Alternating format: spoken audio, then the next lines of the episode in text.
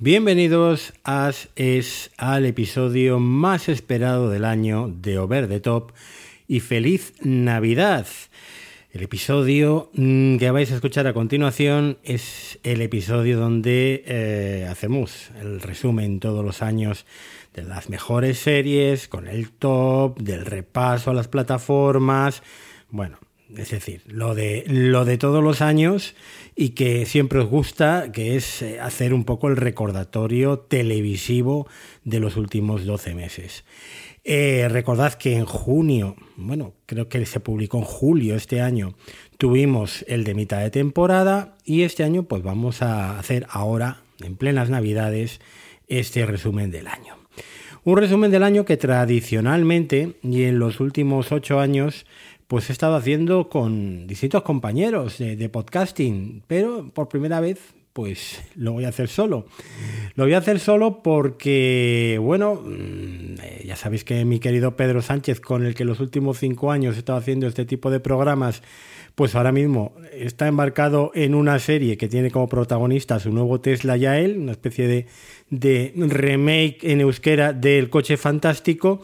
Y, porque yo, pues, eh, Gerard, eh, realmente no había visto tantas series como para hacer un top. El próximo año espero estar haciendo esto con él. Como digo, los últimos ocho años. Eh, empezamos haciendo este programa en 2016 dentro de Serial Me con Jesús, con Gerard, con María, que el programa, que el año mi serie favorita fue la primera temporada de Westworld. En 2017 también en Serial Me y esta vez nos juntamos también en crossover eh, con Joan también, con Iván, nuestros eh, compañeros de Cinemateca, fue The Leftovers, eh, para mí la mejor serie del año. Luego ya en String Show con, con mi querido Pedro Sánchez en 2018 fue Better Call Saul. la tercera o cuarta temporada, no sé si fue la tercera o la cuarta, en el 2019 Chernobyl, en 2020, aquel programa que hacíamos Pedro y yo que se llamaba propósito de nada, que era una charla distendida, también hicimos un resumen del año de series y eh, para mí la mejor serie fue Normal People, la serie irlandesa que tenéis ahora mismo en Movistar eh, Plus de reestreno.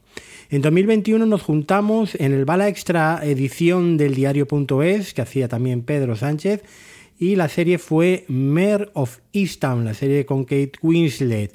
El año pasado también estuvimos en Bala Extra y en este caso fue Separación, la serie de Apple TV y este año pues, pues ya veremos al final del programa cuál es para mí la mejor serie del año. Como digo, estoy en, en solitario. Bueno, realmente eh, este tipo de programas sirven un poco para, bueno, pues para hacer un poco de balance, ¿no? Si hemos aprovechado el año dedicándole tanto tiempo a la televisión o si por el contrario, pues teníamos que haber estado haciendo mejores cosas. Luego, al final de todo, os daré un poco los datos. Yo creo que ha sido un muy buen año de series. Y yo creo que sin más dilación vamos a arrancar ya porque tenemos por delante un programa maratoniano de aquellos que a mí me gustaban tanto, aquellos que hacían eh, Carlos Pumares y José Ramón Pardo en M80 allá por, los años 90 y que tantas horas de tablero me acompañaron a mí eh, en arquitectura. Bueno, pues este va a ser un programa largo, relajaos, podéis escucharle a trozos, pondremos capítulos también, marcas de capítulo en cada eh, sección para que podáis navegar entre unos y otros, porque igual pues hay plataformas que no contratáis o que no tenéis y no os interesa tanto eh, las series de ella. Y sí, vamos a ir plataforma a plataforma esta va a ser la estructura del programa. En un principio no os voy a adelantar mucho más porque hay unas cuantas sorpresas y porque tampoco os preocupéis si no entendéis un poco la dicción de las series porque a partir de mañana en la newsletter van a ir apareciendo todas las secciones de ese podcast perfectamente comentadas, documentadas de cada serie que, he ido hablando, sobre todo de los tops, ¿no? de lo más importante. Y como digo, eh, el tema va a ser eh, ir plataforma a plataforma. Así que empezamos. Over the Top. José Luis Hurtado.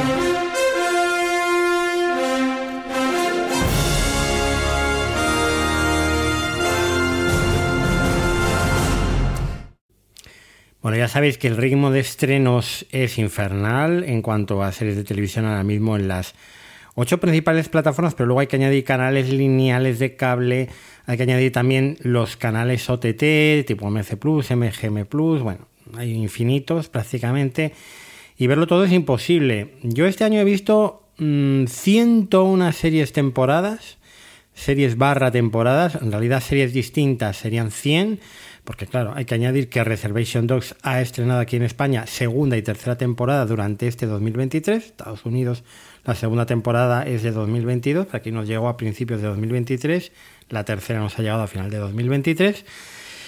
Y mm, son muchísimas series. O sea, yo jamás había visto tantas series en un año. Creo que el récord estaba en 84, una cosa así me parece una barbaridad. Ya os digo desde aquí que espero el año que viene ver menos series y hacer menos caso a las recomendaciones de algunas personas que están ahí picándome siempre y me hacen ver a cada cacho cosa que, en fin. Por otro lado también, oye, hay que ser justo, ¿eh? Muchas de estas series que me recomiendan luego resultan maravillosas. Yo no habría mm, visto La Mesías nunca, ni Moving, ni otras tantas series que me han encantado sin las recomendaciones pues de tantos amigos y de, y de vosotros mismos, ¿no? que también me recomendáis series con asiduidad. Entonces, como digo, son 100 series, pero es que se han quedado por el camino casi una treintena. Es decir, eh, creo que han sido 28 series que dejé a medias, que no acabé por falta de tiempo, por falta de ganas. Y no sé, me gustaría, aunque no voy a hablar de ellas, por no extender tampoco mucho más esto, y porque ya sabes que no me gusta hablar de series que dejo a la mitad, porque luego, pues igual con el tiempo las retomo y, me gustan más, ¿no? si, es que varía mucho siempre según el estado de ánimo, las condiciones en que ven las cosas. Entonces, no sé, serían juicios un poco demasiado parciales. Pero, pues vamos a homenajear estas series, por lo menos nombrarlas. Vamos a, visitar el Valle de las Caídas, por decirlo de alguna manera, y hacer el sentido, como digo, homenaje a esas series que se quedaron por el camino.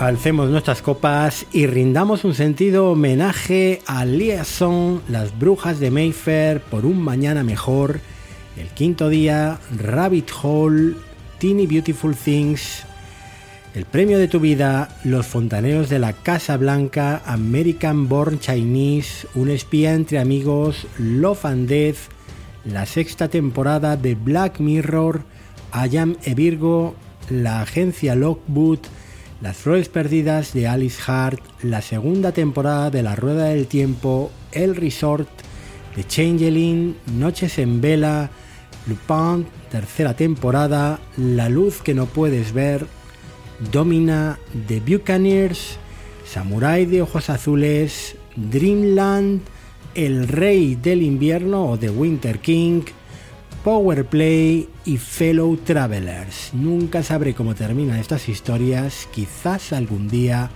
sí.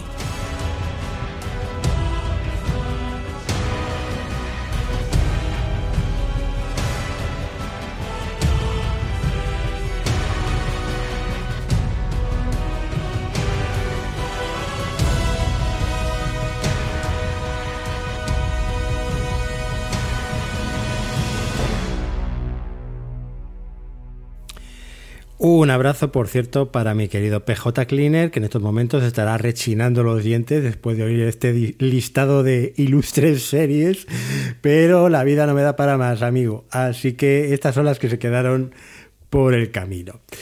Bueno, vamos a empezar plataforma por plataforma y lo primero eh, que quiero comentaros es que eh, voy a repasar las series plataforma plataforma, como digo, pero las que no están en el top 20. ¿Vale? Las que están en el top 20 las trataremos al final del programa.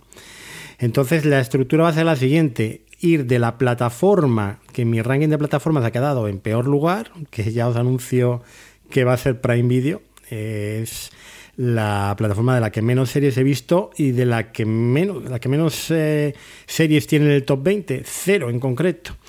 Eh, cuando publique la newsletter eh, a finales de, esta semana del ranking de plataformas, pues veréis un poco el criterio que he seguido, totalmente subjetivo y personal, en el cual tengo en cuenta fundamentalmente el número de series que veo al año de cada plataforma, número de series que entran en el top 20, Luego, eh, del 1 al 5, un baremo, una baremación de la calidad de experiencia usando la aplicación de la plataforma, la facilidad de uso, navegación, errores, eh, las distintas características que te permiten pues, borrar, por ejemplo, series que están en curso, etcétera. Y por último, el precio. El precio he establecido varios rangos, por debajo de 8 euros, entre 8 y 10, 10 euros, entre 10 y 12, 12 y 14, más de 14. Bueno, no me acuerdo exactamente, hay cinco rangos, del 1 al 5, y ya veréis que, bueno, pues ese es el, orden que al final pues vamos a tratar todas estas plataformas, ¿vale? Hay una excepción que es eh, dos series de un canal de AMC Plus, una de ellas está en el top, otra no está en el top, así que empiezo un poco por ella. Eh, AMC Plus, mm, la serie que no está en el top es la segunda temporada de Darwins, que ya he comentado. También voy a eh, pararme un poco más en las series que son más nuevas y que no he comentado durante el año en distintos podcasts y las series que están ya súper eh, comentadas y, y, que he dado mi opinión en 80.000 sitios, pues esas las, paso un poco más por alto, ¿no?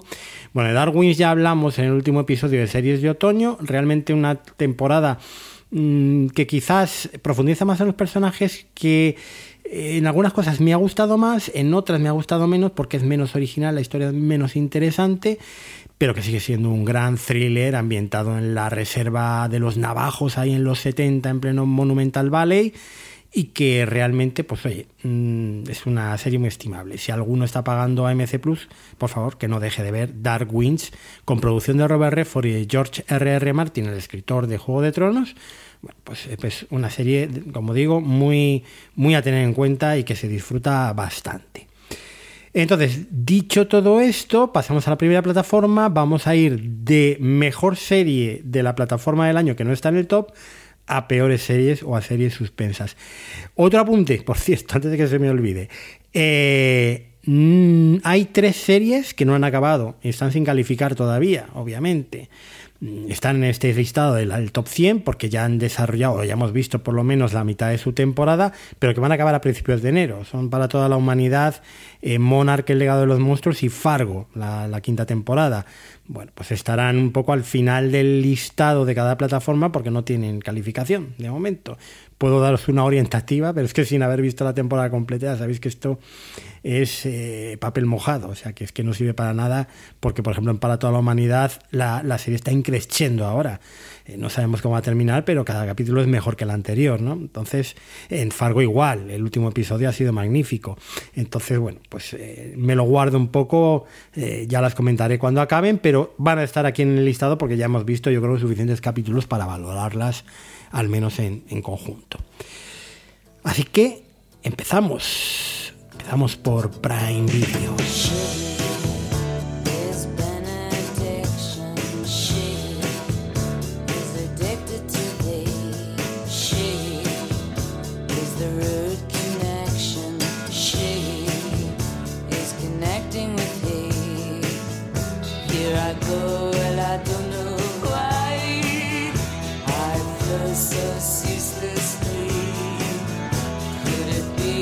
taking hold.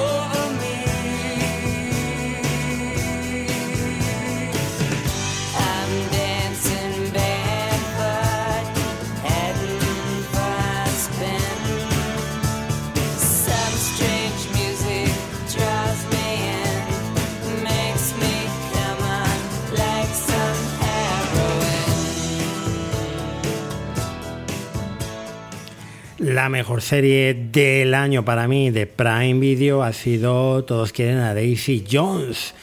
La serie que narra la historia de un grupo musical en los 70 de estos Daisy Jones and the Six, pero que luego se convierte en un retrato bastante crudo de las relaciones y de los egos entre los dos líderes de la banda, la famosa Daisy Jones y Billy Dune fabulosos, maravillosos ambos, Riley Keough y Sam Claflin, que yo creo que han sido dos de, los actores del año, ¿no?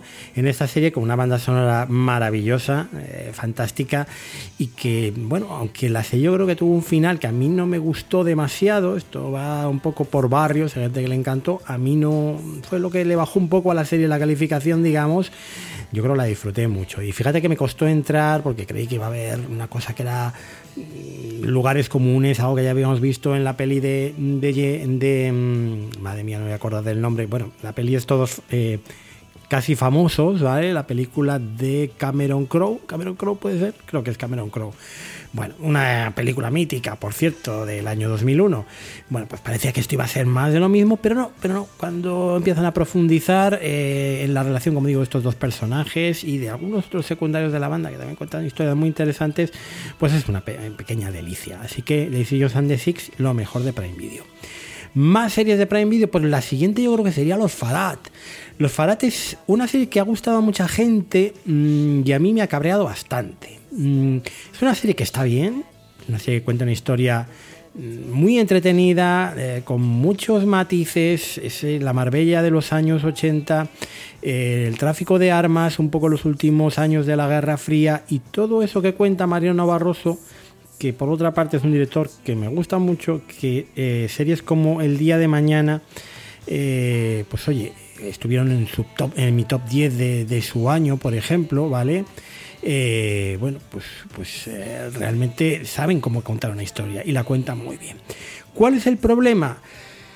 Pues yo creo para mí que es el casting y algunas salidas de tono, sobre todo el final de la serie tampoco me gusta demasiado. Lo mejor es Pedro Casablanca haciendo el Leo Farad, es uno de los mejores actores que tenemos en España y aquí lo demuestra, haciendo esa especie de padrino Cañí, de padrino Marbellí, eh, capo del, negocio de armas, y todo lo relacionado con él, todo lo relacionado con la historia, mm, con su rival en, el negocio del tráfico de armas, todo lo que son las conexiones con la CIA, los viajes, eh, los distintos conflictos en Angola, pues esto eh, es maravilloso y esto de verdad que, que la serie solo por eso merece echarle un vistazo. Para mí el problema son los protagonistas. Si Susana Baitúa no es santo de mi devoción, para mí es lo que menos me gustó de Patria. De hecho, mm, no es que sea mala actriz, pero creo que hay actrices mucho mejores que ella, que podrían haber hecho ese papel mucho mejor. Eh, ahí donde ya definitivamente no, no, no paso es por, por Miguel Herrán. ¿no? no es que tenga nada contra Miguel Herrán, no le conozco. En la casa de papel el, hombre pues está más o menos bien, haciendo de, bueno, pues su, su papel de joven atracador, pero realmente llevar el peso de una serie como esta, pues no, no y en las escenas clave Miguel Herrán pues no, no da la talla en mi opinión, ¿eh? que igual muchos de vosotros os gusta, os encanta Miguel Herrán, a mí mm, no me convence para nada. No es que el chico sea una nulidad, pero simplemente le falta empaque y quizás este papel le viene demasiado pronto en su carrera. Mm, para mí lastra la serie. Y de hecho, en cuanto Pedro Casablan no está en pantalla, la serie baja muchos enteros. Luego podemos discutir la historieta añadida del personaje de Fernando Tejero, que yo queréis que os diga. Mm, tampoco me gusta absolutamente nada en, la serie y creo que su trama mm, es completamente prescindible y eso es lo que hace que la serie mm, pues no acabe de despegar y que se ancle un poco algunos de los eh, clichés en el peor sentido de la ficción española, ¿vale? Entonces, Los Farate, ¿está bien? ¿Es entretenida? Sí. Eh, ¿La podéis ver? ¿Os, va a gustar? Yo creo que sí, si no sois tampoco demasiado exigentes. Eh, a mí lo que me cabrea es que podía haber sido una serie muchísimo mejor de lo que es, ¿vale? Y, y eso pues, pues para mí la lastra. En Amazon también hemos podido ver eh, Good Omens, Buenos Presagios, la temporada 2. Eh, es un festival, como siempre digo, ver a David Tennant y a Michael Sheen, dos de mis actores favoritos británicos, acompañados, muy bien acompañados por Miranda Richardson y sobre todo por John Hamm. Esta es la temporada de John Hamm. Es verdad que John Hamm le conocemos por Mad Men, pero aquí haciendo de eh, Arcángel Gabriel, que es un personaje cómico, el que te mueres de la risa, pues, pues es lo mejor. Luego, la historia que te han contado en esta temporada pues se nota eh, que aquí ya. pues, pues el dúo de Neil Gaiman y de Terry Pratchett se ha quedado un poco cojo. y la historia desde luego no está al nivel de la primera temporada. Los eh, eh, insertos de vidas pasadas, los flashbacks en los que te cuentan un poco la relación de, de ellos dos, del ángel y del demonio, de Azarafel y de Crowley, eh, Azirafel y de Crowley, pues en la primera temporada eran como muy graciosos, eran como un escape cómico brillante, aquí son muy largos, a veces ocupan casi todo el episodio, a mí me resultaban tediosos, se había perdido un poco la gracia de la novedad. Eh, la vi, pero se me hizo pesada en muchas partes la serie y bueno, va a acabar ahora con una tercera temporada, supongo que la veré, pero ha perdido gran parte de su encanto para mí la serie. Una de las sorpresas del año también la vimos en Amazon con ese Jury Duty, la serie de Freebie, El Jurado, estrenada ahí en medio del verano de una forma un poco rocambolesca, luego quitada del catálogo, luego vuelta a estrenar 48 horas después.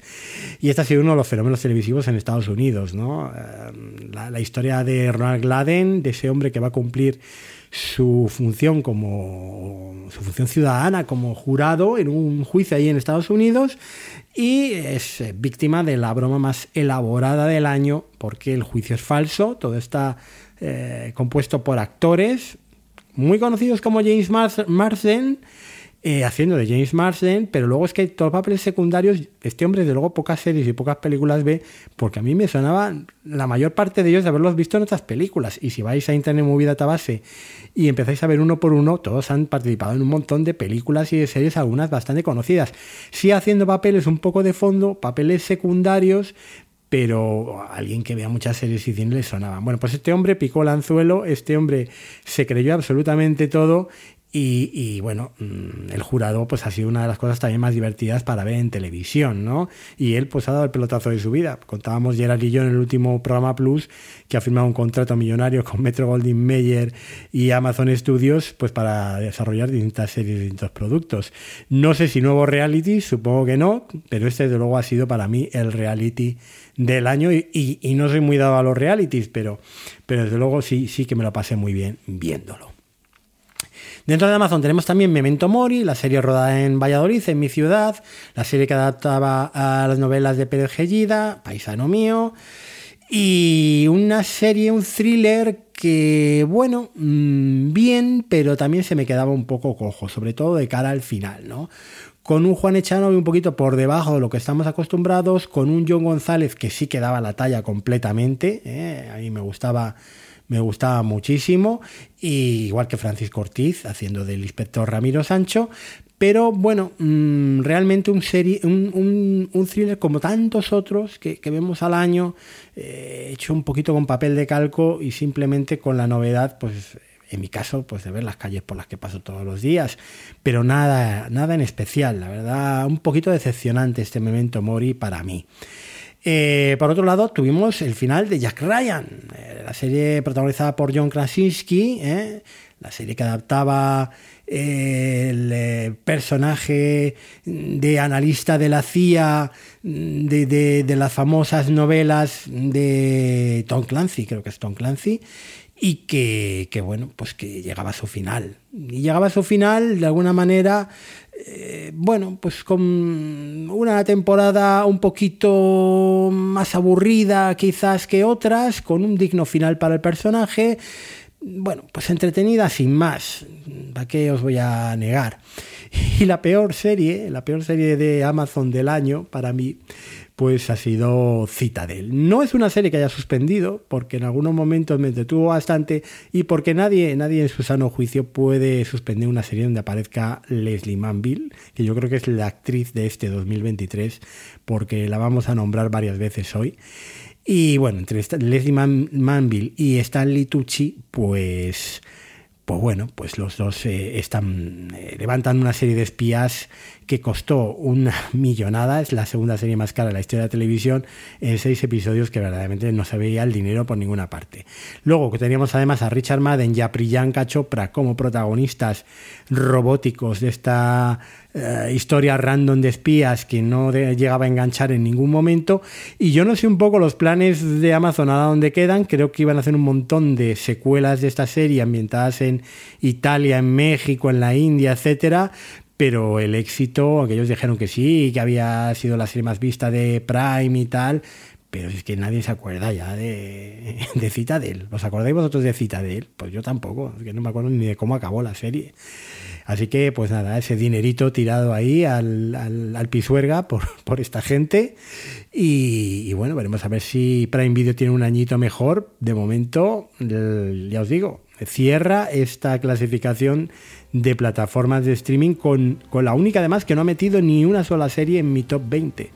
O sea que os podéis hacer una idea de que voy a de si voy a pagar los 3 euros adicionales para quitarme los anuncios del año que viene cuando Prime Video tenga anuncios en todas sus series. Bueno, pues vamos con la siguiente, la siguiente plataforma, que en este caso es Netflix.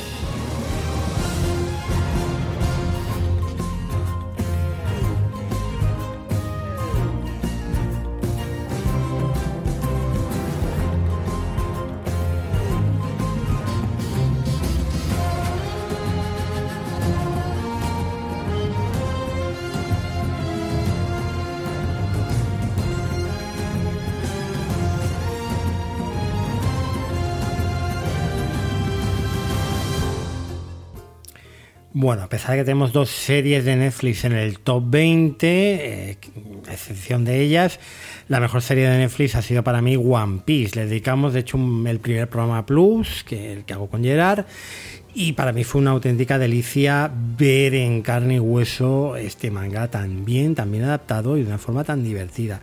Con el descubrimiento además de Iñaki Godoy, que yo creo que es un actor del que vamos a ir a hablar muchísimo, que es la encarnación perfecta además de Monkey de Luffy, ¿no? el protagonista del, manga original. Una serie mm, repleta de fantasía, de aventuras, con piratas de los de toda la vida y además con unos secundarios, eh, también un grupo de secundarios magníficos, ¿no? No solo ese ese Emily Root, ese eh, Morgan Davis, sobre todo que conquistó mi, corazón, y Taz Skylar como compañeros o amigos del propio Monkey D. Luffy, del propio Iñaki Godoy, sino también toda esa, eh, digamos, casting o, digamos elenco de, piratas, eh, de enemigos tan rico que tiene el manga, eh, en el cual podemos destacar, pues, por ejemplo, a Jeff Ward haciendo de, de Baggy, ¿no? del, payaso eh, pirata. Bueno, pues una, una aventura fantástica que, como digo, yo pensé que iba a ser un éxito mucho más global de lo que al final fue. Yo creo que es una serie que a mucha gente le tiró para atrás por ser de un manga, por tener el éxito, este, un poco la característica, la etiqueta de juvenil. Yo no consumo este tipo de productos y sin embargo, pues aquí está, ¿no? he disfrutado muchísimo y encabeza un poco este listado de series de Netflix.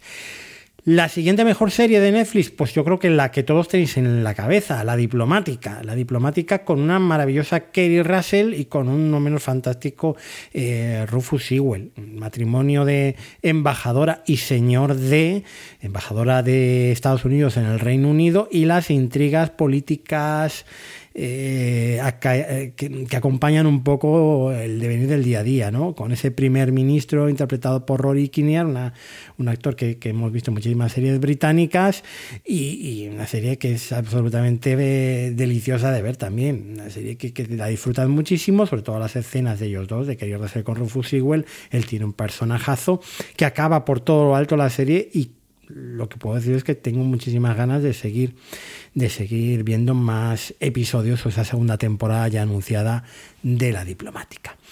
El abogado del Lincoln es otra de las series que vi por recomendación vuestra. Mm, es una serie más, digamos, una serie con un aire un poquito viejuno.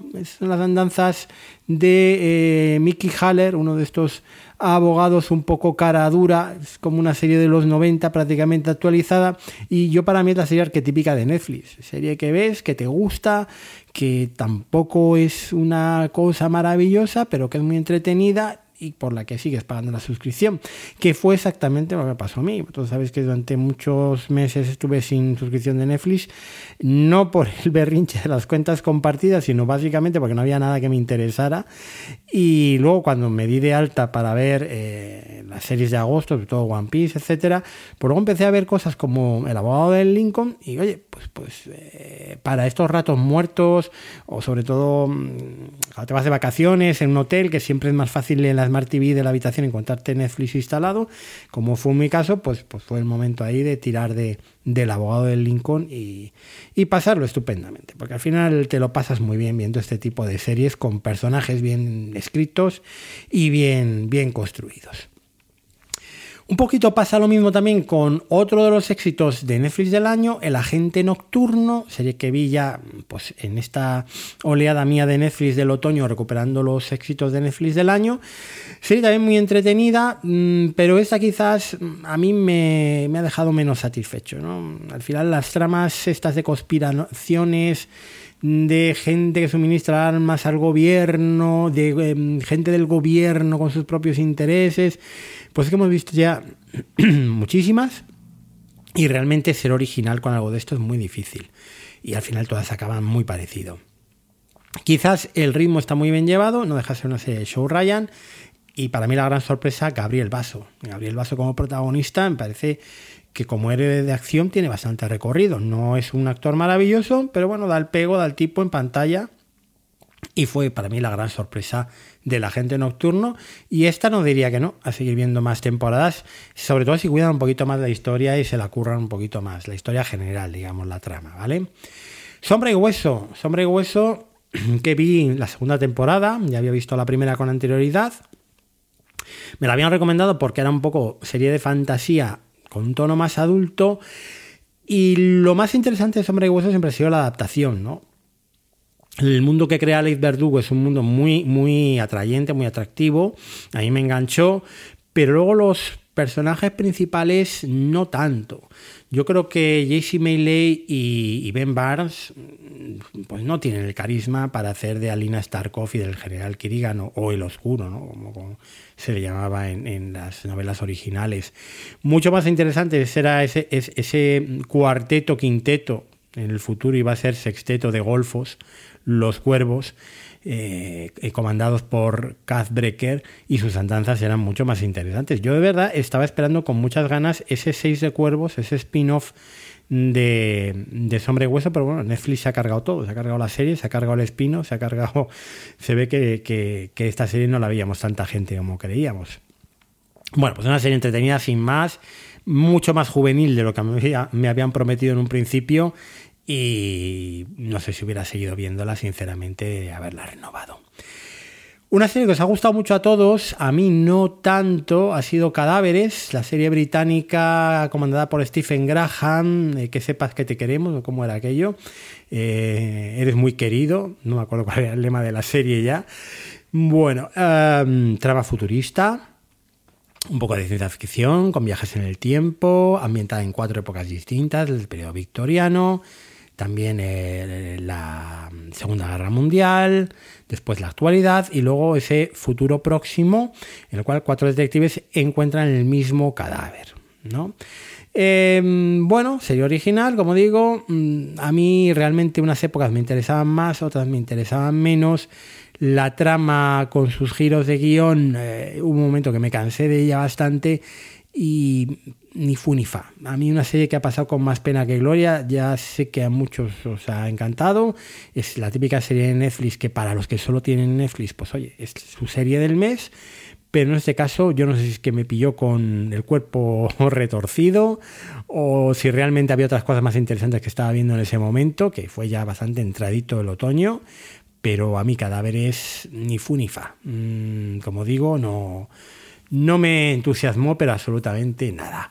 Me gustó eso sí más que la que para mí ha sido la peor serie de Netflix que he visto este año en, Netflix y que sorprendentemente es una de las favoritas de la crítica. Suelo coincidir bastante con la crítica americana, tenemos gustos eh, más o menos similares. Yo mm, considero siempre o tengo mucha eh, consideración al baremo de Metacritic, porque luego realmente eh, tengo mucha coincidencia con, con, ese baremo, con esa media de los críticos americanos, pero no es así con Bronca. Bronca a mí me pareció un auténtico coñazo de serie. Arrancaba muy bien, tenía un par de episodios finales bastante interesantes y le sobraban por lo menos los seis del medio, poco más o menos. ¿eh? Entonces, este drama eh, de dos personas que tienen un accidente de tráfico y que se odian a muerte y se van persiguiendo y haciendo la vida imposible y que luego al final tienen una gran catarsis juntos, etcétera, eh, pues a mí me pareció pretenciosa y, la verdad es que poco, poco interesante y aburridísima. Pero bueno, eh, sobre gustos no hay nada escrito.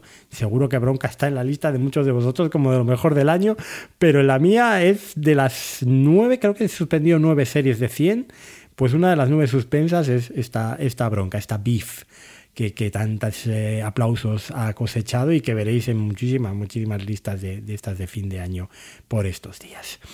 Bueno, eh, repasado un poquito mm, las series de Netflix, que ya veis que no he visto tantas, o al menos no ha habido tantas que me hayan atraído para ver en este 2023. Seguimos con HBO, que es una sorpresa que esté aquí tan abajo en el ranking, pero es que el año de HBO ha sido horroroso, ahora lo comentaremos.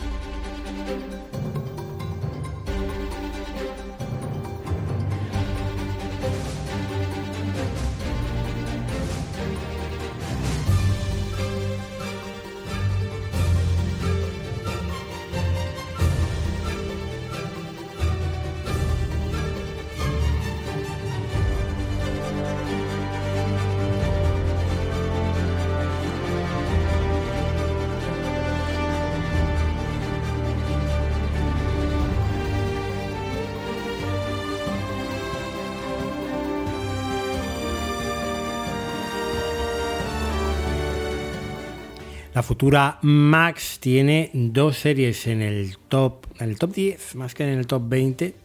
Dos series con un notable, tres con un aprobadillo y tres suspensas. La plataforma en la que más series he acabado de ver y que he suspendido.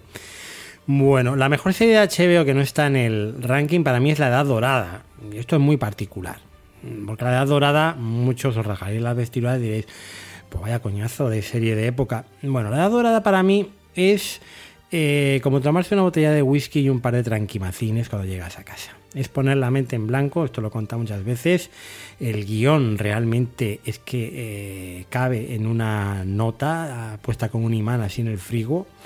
Y, y, y, bueno, pues es que es ver el lujo, la riqueza, el cambio de vestuario de protagonista y de alguno de los secundarios, ver esas calles de la Quinta Avenida y, y circundantes de Nueva York construidas ahí a golpe de CGI y de decorado y, es el dinero visto en televisión en su máxima, en su máximo exponente. Fiestas, fiestorres, bailes, ópera. Esta vez eh, la temporada ha sido el gran duelo entre la Academia de la Ópera de Nueva York y el Metropolitan. Recuerda que estamos a la segunda mitad del siglo XIX, la edad dorada de esa sociedad neoyorquina con el dinero del ferrocarril.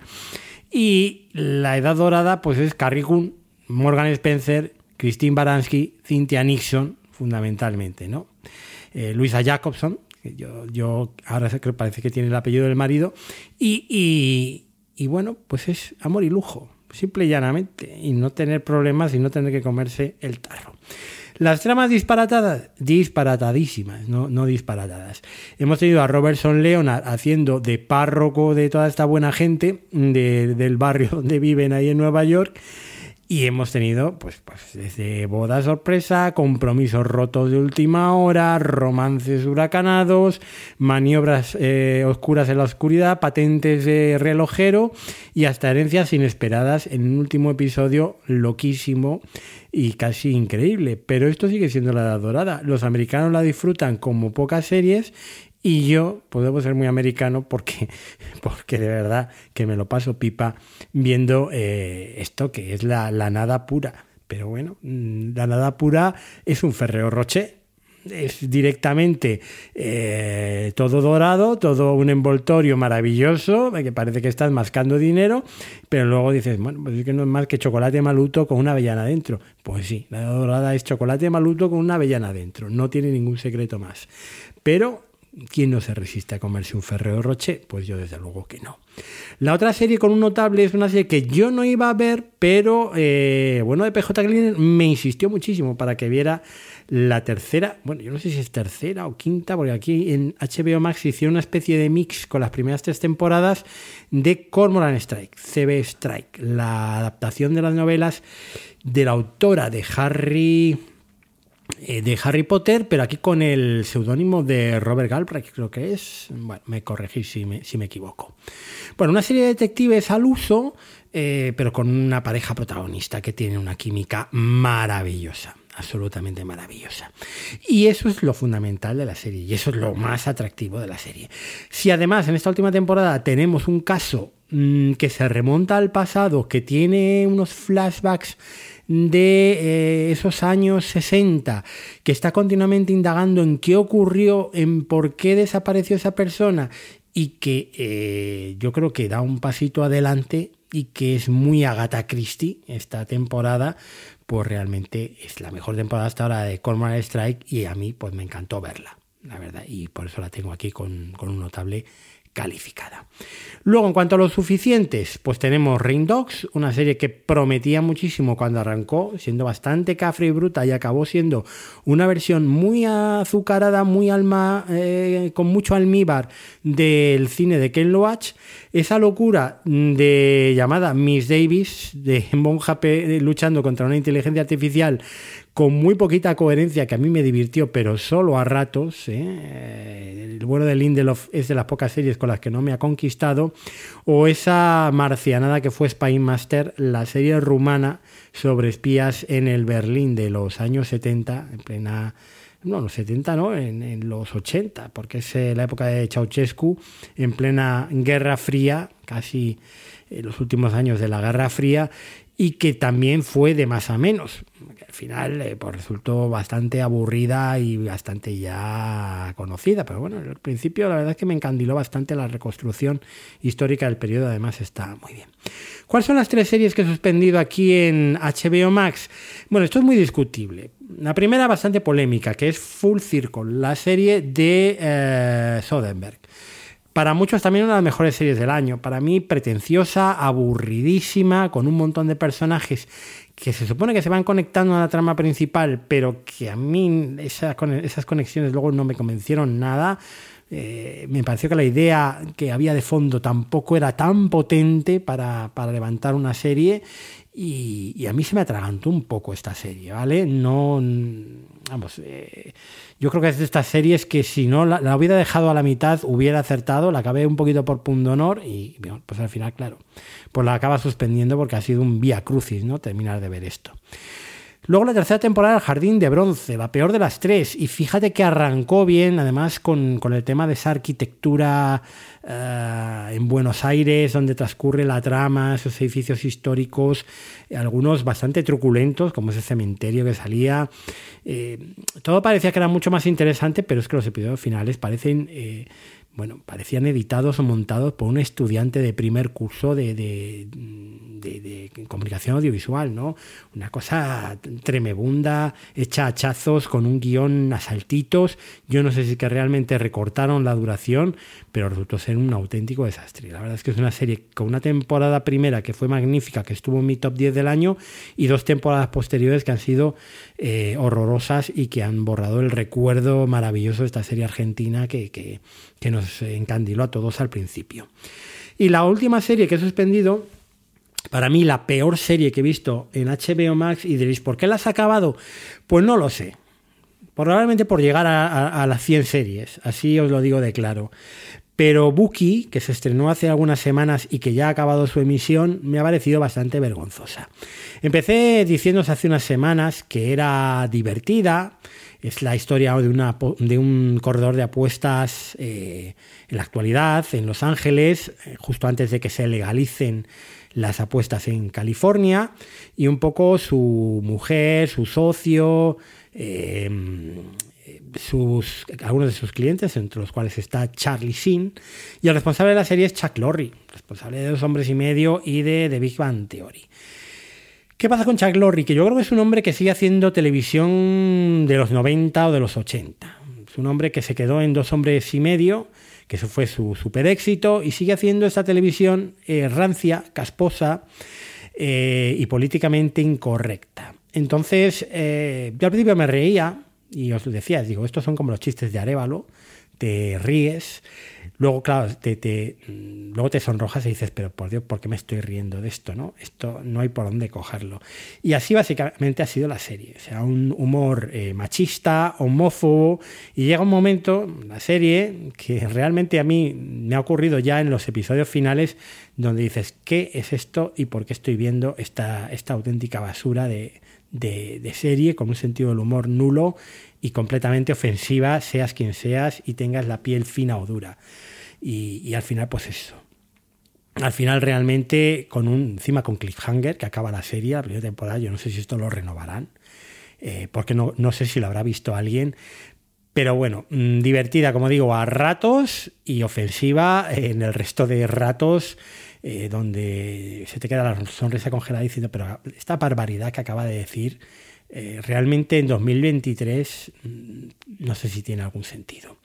Bueno, pues esto es Buki. De verdad hay que ser muy, muy eh, mm, especial para tener tragaderas, para aguantar esta serie que llega básicamente con 33 años de retraso a la pantalla. Y esto ha sido HBO. Mm, ojalá el año que viene sea un poco mejor, pero de verdad que quitando las dos series que he comentado al principio, que son también un poco discutibles, y las dos del top 20 que luego veréis, que es así que son indiscutibles de lo mejor del año, la plataforma se ha lucido. Mm, falta de estrenos y calidad de los mismos. Como digo, esperemos que los True Detective de Regime, etcétera, nos saquen de la miseria el año que viene pero el futuro de HBO Max no hace vale que, se fusionen con Paramount para tener las, la serie de Taylor Sheridan ahí dentro. De momento no pinta, no pinta nada bien. Vámonos con Jaume vamos con filming.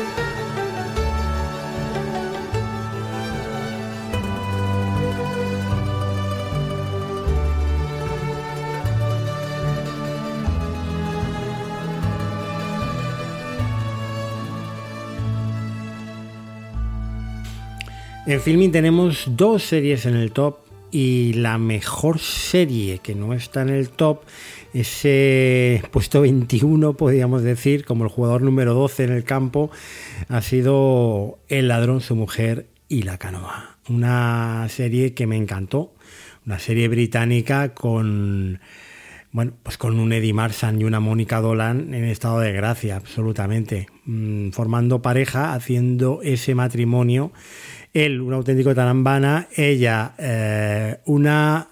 En principio parece que daba la marcha, luego descubrimos que había una cierta manipulación por parte de él hacia ella. Bueno, una, una, panda bastante curiosa que lo que trata es de estafar al seguro fingiendo él su propia muerte.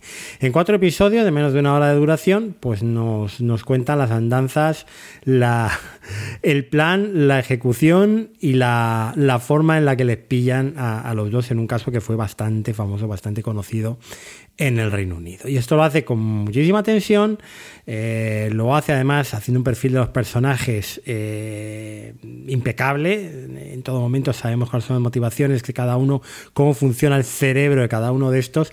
El de él bastante mal, el de este John Darwin, que no se le ocurrió otra cosa mejor que eso, que, que, que fingir que se había ahogado con la canoa para poder cobrar su seguro de vida después de estar en la bancarrota por su mala cabeza. Y, bueno, pues eh, qué deciros, que es una serie que se ve muy rápido, que si tenéis Filming lo podéis hacer a Filming, pues una de las imprescindibles del año y que no se ha colado en el top 20 pues por muy, muy poquito. Poquito en, en precisamente en poco más debajo de este nivel nos encontramos con los crímenes de Portalbot que es un thriller bastante sólido, un thriller británico también, pero como este hemos visto ya como 80. Esta vez con dos líneas argumentales, el pasado y el presente, la investigación o la eh, continuación de la investigación usando el ADN. Eh, los nuevos métodos científicos de investigación criminal, pues eh, se vuelve a desenterrar el caso ¿no? de, de, las chicas asesinadas en esta comarca cercana a la ciudad de Steeltown Y, bueno, pues eh, vemos un poco la progresión, la obsesión del detective principal, interpretado por Philip Lenister, y, hasta que se resuelve un poco el, crimen. Serie entretenida, serie interesante de ver, mm, pero bueno, tampoco una cosa que se salga de madre. Bastante original era eh, también eh, Boy, la historia de un chaval que vive toda su vida prácticamente encerrado en casa con su padre durante sus primeros 18 años. Además, con unas ideas preconcebidas eh, por parte del padre de que el exterior está lleno de monstruos, de que no puede salir, etc. Un día el padre muere y el chaval pues eh, tiene que, empezar a vivir su vida, ¿no? Se va a casa de unos familiares que le acogen y eso da lugar a situaciones un poco rocambolescas. Eh, una serie tierna, una serie diferente también, una serie mm, que tiene un punto que se disfruta bastante y, bueno, pues es que no hay series malas en filming y, de hecho no he suspendido ninguna sola serie este año de las que he visto de, de filming. También otra serie que se sale un poco de los moldes es una y otra vez una adaptación de, una novela, la novela del mismo título, que habla en este caso un poco de reencarnación. En este caso es la vida de Úrsula, una chica que una y otra vez vuelve a vivir eh, su vida desde el principio, le van pasando distintas cosas y eh, las va enmendando, va corrigiendo los errores. Eh, la serie un poco, mm, bueno, pues para amantes de este tipo de temas, bien, tampoco me pareció que de alguna manera daba con ninguna clave específicamente, pero sí que me supuso descubrir a la protagonista, la actriz Thomasin Mackenzie, que yo creo que la vamos a ver a partir de ahora en muchísimas otras series y muchísimo cine. De hecho, creo que está rodando ya un montón de, de, cosas. Una actriz eh, fabulosa con una capacidad expresiva eh, fantástica. Yo creo que estuvo en un papel secundario en Última Noche en el Soho y en Jojo Rabbit y en, en vamos, están anunciando últimamente muchos proyectos que la tienen a ella como como parte del, reparto. Bueno, mm, como digo, eh, una serie para todos aquellos que os gusten estos temas un poco espirituales o sobrenaturales eh, y que también tiene muy poquitos episodios y que se ve en una, en una tarde, la vi yo. Y la verdad es que me, me gustó, mm, me gustó bastante. We Are Lady Parts, una serie también de Channel 4, el que cuenta eh, las andanzas de un grupo de chicas musulmanas que forman una banda de punk rock. Una serie muy divertida, una serie original que un poco eh, ahonda en las contradicciones de unas chicas que les gusta la música cañera, la sociedad, están perfectamente integradas a la sociedad actual, pero luego tienen todas esas tradiciones y ese núcleo familiar, eh, pues con, su propio, sus propias reglas, ¿no? Y el, conflicto que crea en ellas. Eh, al final me dejó un poco un sabor más de, esto ya lo he visto, de que la serie no era tan original como al principio, pero también una serie pues que me, gustó y, una serie que yo creo que si la veis eh, os, va, os va a gustar, os va no sé, os va a sorprender, ¿no? De alguna manera. Eh, The Architect, la serie noruega, una de las series eh, más alabadas por la crítica del año, que parte de una premisa muy interesante y es, una becaria en un estudio de arquitectura que bueno, pues ganó un premio para convertir el parque subterráneo donde ella vive, es una especie de futuro próximo distópico, un poco rollo Black Mirror, no podía haber sido un episodio de Black Mirror perfectamente y en el futuro digamos que la gente vive en garajes, garajes de en el centro de las ciudades, pues en lo que es la plaza de un coche, ahí te pones unos biombos, ahí tienes un hornillo, una cama y esa es tu vivienda, ¿no? Y entonces ella, pues, eh, eso lo convierte en un proyecto de arquitectura, ¿no? Y es un poco, la premisa, como digo, es muy potente, pero luego la serie se va disolviendo un poco como un azucarillo y al final a mí me dejó un sabor de boca sin, sin más, ¿no? No, no me no me pareció nada del otro mundo. Eh, fue una de las series que, estuvo en la Berlinale este año, pero no, ya os digo que es una extrañeza, una rareza que al principio oh, sorprende y, gusta, pero luego pues también tiene un desarrollo bastante convencional. Y lo mismo pasa con Stonehouse. Máxima Faiden yo creo que es uno de los personajes del año, no solo por su relevancia dentro de Succession, que terminó este año, sino también por esta, esta serie donde interpreta eh, al diputado británico, ¿no? A John Stonehouse, que también fingió su muerte. Debe ser, esto debe ser muy típico de los británicos, ¿no? Lo de fingir que se han ahogado para escapar de los fraudes fiscales que cometen, ¿no? Este hombre lo que hacía era pasar información a los servicios secretos checoslovacos en plena Guerra Fría y encima una información absurda, ¿no? Porque la verdad es que muy bien de la cabeza no estaba, o por lo menos muchas luces no tenía el, pobrecito. En esta serie con Killy House también es de mujer, en tres episodios, serie que va de más a menos. primer episodio es descacharrante, luego el resto es un poco más aburridete, pero él está eh, fantástico. Y, también una de las series de filming que he podido ver, bueno, pues, pues sin más, ¿no? Como digo, lo mejor el protagonista. Aquí falta por calificar todas las criaturas grandes y pequeñas, que estoy viendo ya esa cuarta temporada eh, durante las Navidades. Ya sabéis que en mi casa aprovechamos para verla todos juntos en Navidad. Es una serie que gusta a grandes y pequeños. De momento nos está encantando. Estamos ahí en plena Segunda Guerra Mundial con nuevos conflictos, nuevas aventuras de nuestros veterinarios rurales favoritos y os la comentaré un poco cuando la termine. Pero bueno, está aquí también en la lista. No ha entrado en el top, ni creo que hubiera entrado en el top, pero es una serie muy apreciable. Estará sobre el 7 o así, la calificación al final. Como siempre es una delicia, es un lugar feliz que todos los años vemos y no nos perdemos.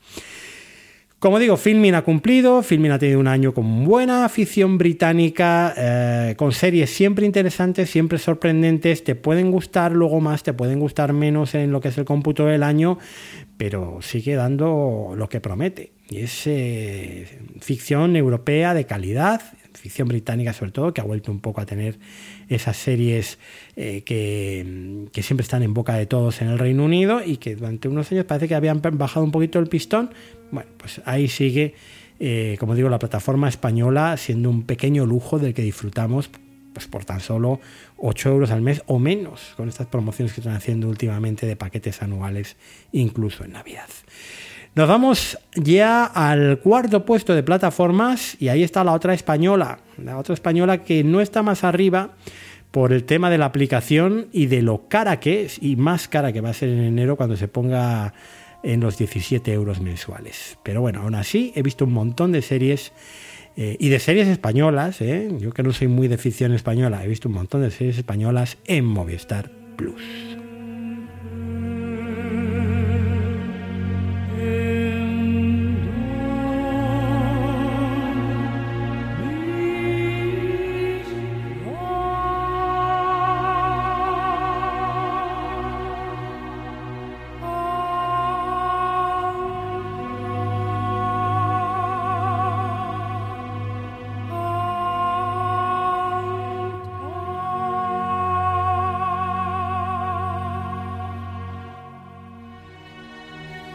Movistar tiene eh, tres series en mi top 20, una de ellas española, y la otra mejor serie española del año para mí es o ha sido La Unidad Kabul.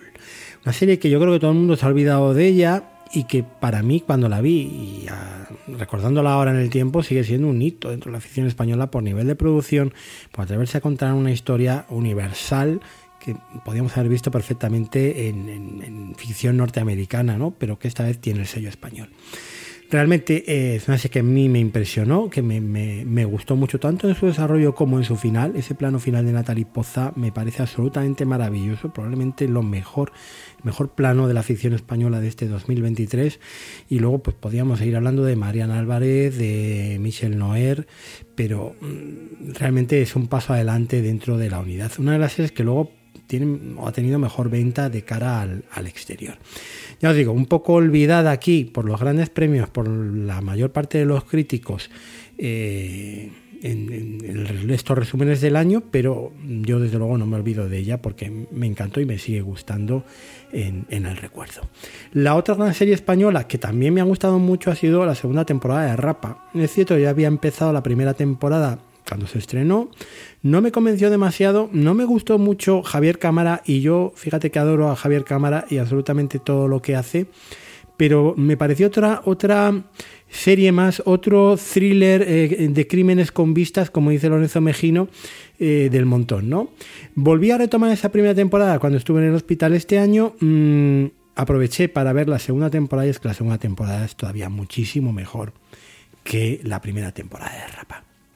Rendido ante la interpretación, ya esta vez sí, de eh, Javier Cámara y, y, porque no le va la zaga, de Mónica López, y con la incorporación de nuevos personajes como ese Tacho, ese Darío Loureiro, que yo creo que es el contrapunto perfecto para el personaje de Javier Cámara, para mí Rapa se ha convertido así de la noche a la mañana, pues probablemente en el mejor thriller español en activo ahora mismo.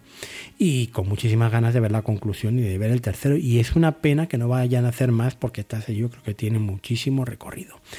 Ganaba muchísimo en esta segunda temporada toda esa descripción de eh, el Arsenal de Ferrol y de la ciudad de Ferrol. Mi enhorabuena, por cierto, a la ciudad de Ferrol y a su equipo de fútbol por, ese ascenso, esa posición de ascenso directo que nos arrebataron el otro día en buena lid. Y, como digo, eh, de verdad, si no habéis echado un ojo a Rapá, Mm, hacedlo porque os vais a encontrar con una auténtica sorpresa, con una serie que se disfruta de principio a final. Además, como digo, esos dos crímenes paralelos, además de esta segunda temporada, yo creo que le dan mucha salsa, le dan mucho juego eh, y no te aburres en ningún momento, vamos. Y las escenas de ellos dos, eh, comenta siempre CJ Navas de, ellos dos tomando vino, mm, pues es que sí, es que tú quieres estar ahí con ellos, ser el tercero, ¿no? Y estar ahí tú también cenando siempre con ellos. Eh, bueno, pues, pues de verdad de lo mejorcito en cuanto a afición española. Basado en una historia real, la serie con Kaylee Cuco también, la serie con... Eh, Chris Messina, con Tom Bateman, pues ha sido una de las que más, las que más me he reído, de, mis comedias de este año. Esta serie de un matrimonio un poquito descerebrado que descubre que su fontanero es el asesino en serie al que todo el mundo busca, no se les ocurre otra cosa que hacer un podcast, hacer un podcast con él, ¿no? Y ahí pues vamos a ver mm, todo tipo de, situaciones hilarantes, como cuando van a esa convención de, podcast True Crime en un hotel eh, y vemos todo este, este fenómeno que hay en torno al true crime ahora mismo en Estados Unidos, absolutamente demencial, o cuando empiezan a hacer los típicos chistes de podcasters de si vamos a, a hacerlo en Substack porque es newsletter también, que si vamos a coger ahora y, si lo metemos en Spotify, que si las descargas, que si los patrocinadores.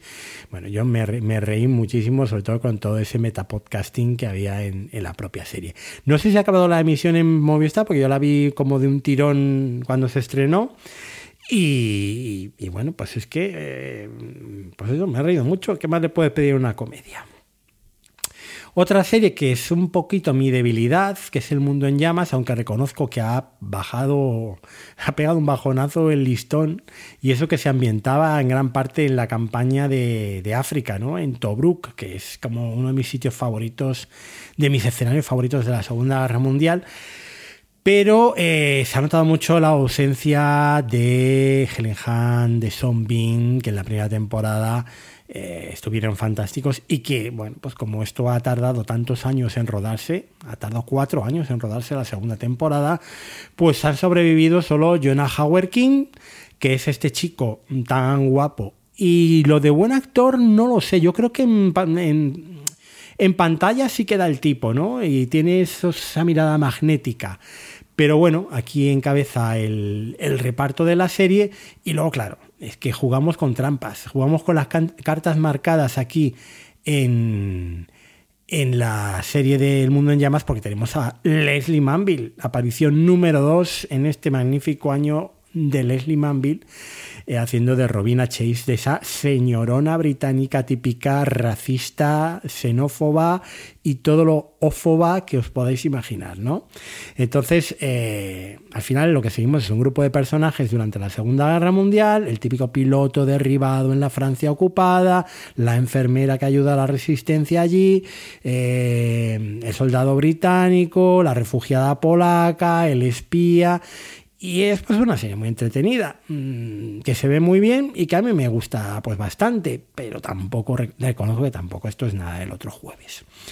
Otra serie española que me sorprendió y me gustó bastante, eh, no tanto como las que he nombrado antes, pero me gustó mucho, fue el Hijo Zurdo. El Hijo Zurdo, serie de Rafael Cobos, adaptando un pequeño relato de unas poquitas páginas, contando la relación especial entre una madre y un hijo, María León, maravillosa como la madre, Alberto Ruano haciendo también del padre de ese político sevillano corrupto y ese retrato también de la sociedad, de la alta sociedad sevillana, que desde luego no tiene desperdicio. Una serie también con muy poquitos episodios de muy poquita duración, que se ve en una tarde y que desde luego no va a decepcionar, mucho mejor que muchas de las películas españolas que se hacen a lo largo del año. Bueno, pues El Hijo Zurdo también está aquí en, eh, como una de las series que, que me ha gustado ver en este 2023. Me ha decepcionado un poquito la segunda parte de Condena. La primera era magnífica, la primera estuvo en mi top 10 de su año. Esta segunda parte tenía un reparto de campanillas, ¿eh? porque tenía eh, bueno, pues sobre todo a Bella Ramsey, que venía a hacer de las sofás, tenía a Tamara Lores, tenía a Jodie Whittaker, que la habíamos visto en, muchísimas series, la habíamos visto, por ejemplo, en, en Broadchurch, la habíamos visto de, en Doctor Who, ¿no? Su mítico personaje. Eh, haciendo las tres de, tres eh, presidiarias, ¿no? Pues cada una eh, con su problemática de drogas, de problema con, el bebé recién nacido eh, al que, bueno, pues eh, con el que tuvo un, tema que, acabó ella en prisión, o simplemente la madre que trucaba el contador de la calefacción para que sus hijos no pasaran eh, frío en invierno y que la pillan y acaban en la cárcel. Y es un poco como ocurría en la primera temporada, la evolución de ellas tres a, lo largo de los tres episodios, punto de inicio, punto de final, cómo crecen, cómo desarrollan sus vidas a partir de ahí. Bien, pero por debajo de la, de la primera temporada y ahí un poquito la decepción. Un thriller digno, que no es nada del otro jueves, pero que bueno, que, entretiene, es sospechoso. Estrenado al principio de 2023 con Aidan Turner, el, Paul, Paul Dark actual, digamos. Y un poco la historia de un psicólogo que de repente pasa a ser sospechoso del asesinato de una de sus pacientes. ¿Será el culpable? ¿No será el culpable? Esa es un poco la premisa a lo largo del también serie británica de bueno, cuatro o cinco episodios.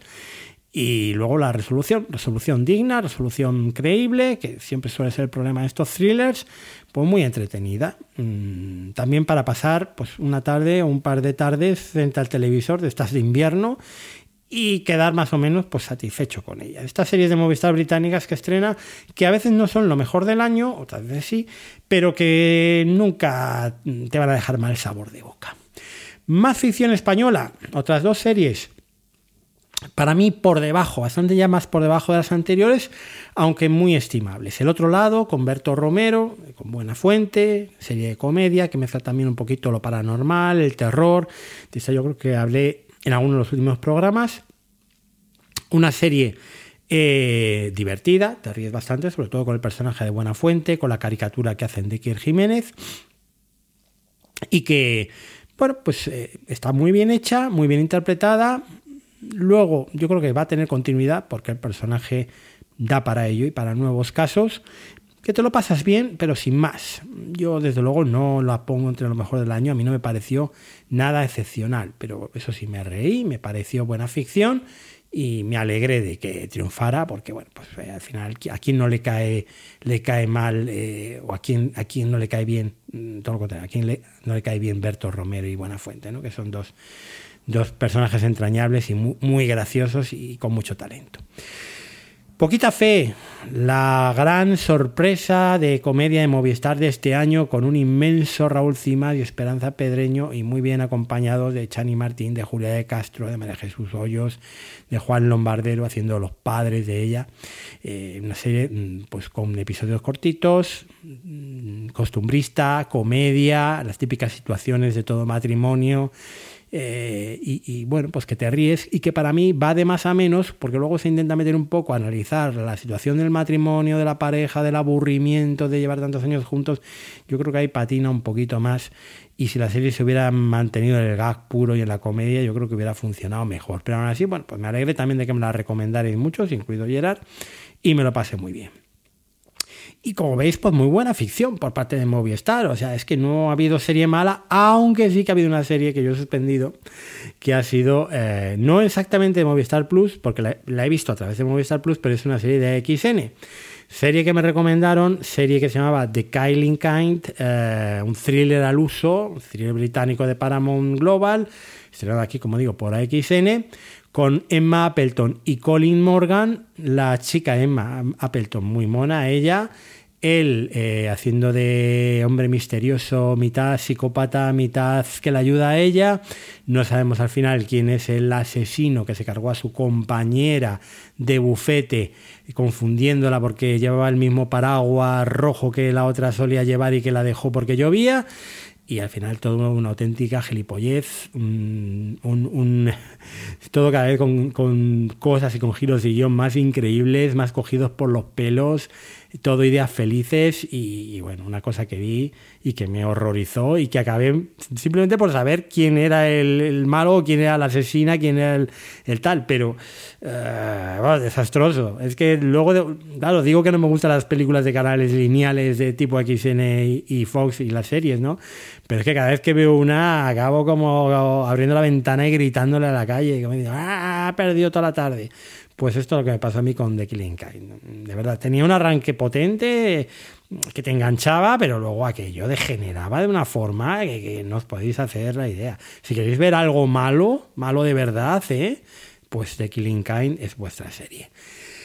Y acabo con Fargo, que no ha terminado, que hemos visto ya, yo he visto cinco capítulos, el primero y el quinto absolutamente maravilloso, recuperando la esencia pura de Fargo, los otros todos los de Halloween bien, eh, tampoco nada especial, pero bueno, este quinto ha sido fabuloso. Tenemos a Juno Temple, que después de venir a hacer Ted Lasso y The Offer, pues eh, está absolutamente inconmensurable. Tenemos a John Hamm haciendo de malo fachuno eh, de sheriff del condado eh, conservador que da a puto miedo, como, como diría yo.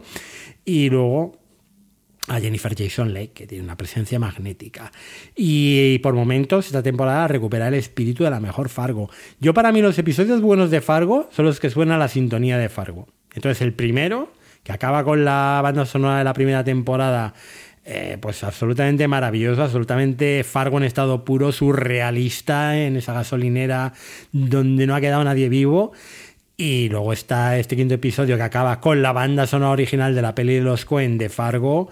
También es, eh, bueno, eh, se, te se, te saltan las lágrimas de la emoción, ¿no? Entonces, bueno, pues Fargo que estará sobre el 7 también, me imagino. Eh, no creo que, hubiera entrado en el, top. Las críticas están siendo fabulosas esta última temporada y a mí pues me está gustando mucho. ¿Qué queréis que os diga? Pues cuando acabe pues la comentaré. De momento aquí queda a mitad de temporada en lo más alto, ¿vale? Sobre todo, como digo, con este quinto capítulo que se estrenó la, semana pasada. Esto es Movistar, eh, una plataforma que no sé si vale eh, lo que pagamos por ella todos los meses, por lo menos yo que no veo deporte o no veo ni fútbol, ni baloncesto, ni tal por televisión, pero que por ficción española e incluso parte de la ficción británica y teniendo tres series en el top 20, pues yo creo que está muy bien. Así que ahí está, en mitad de, de la tabla de plataformas. Ahora cogemos aire porque sorprendentemente nuestra medalla de bronce es para Sky Showtime.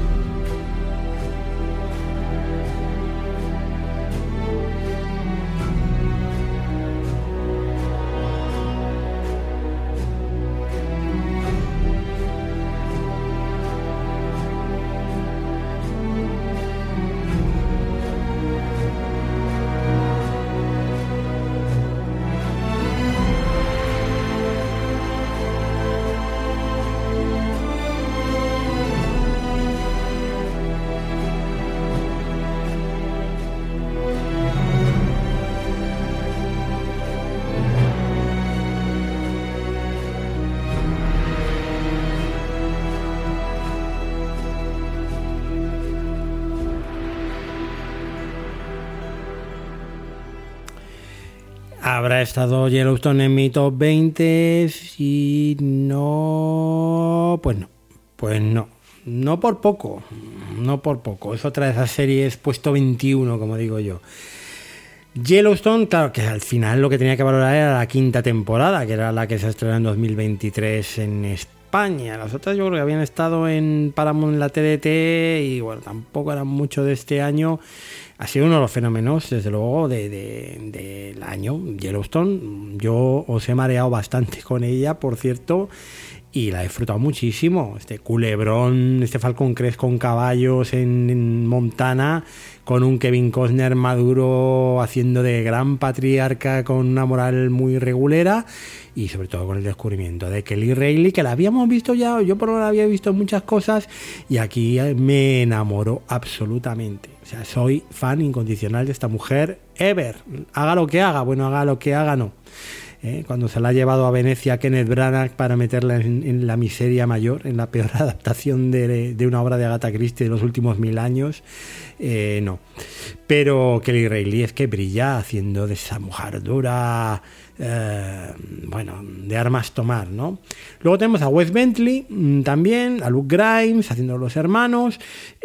bueno, es que esto es un culebrón que engancha mucho y que además pues eh, ver esos paisajes de Montana y ver que allí siguen viviendo un poco como hace 100 años y que los ganaderos y la policía de ganadería y bueno pues es que es un mundo que te seduce completamente. Y, que ha convertido a Taylor Sheridan en quien es ahora mismo el personaje del año. Todo lo que toca lo convierte en oro. Así que toda la serie de Taylor Sheridan que solo una está en el top 20 pues vamos a irlas comentando poco a poco aquí.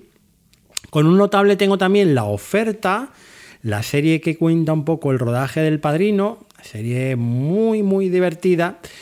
Eh, bueno, pues sí, las andanzas de, Albert S. Rudy, ¿no? el productor mítico del padrino, interpretado aquí por Miles Teller, y acompañado, muy bien acompañado de Juno Temple, haciendo de su secretaria, y de su jefe en el estudio Paramount, Matthew Wood, haciendo del Bobby Evans mítico, y, yo, de verdad, si no es el mejor papel que le he visto a Matthew Wood en su vida, si no es este, es que no sé cuál puede ser. Y es otro tío que me gusta muchísimo todo lo que hace, ¿no?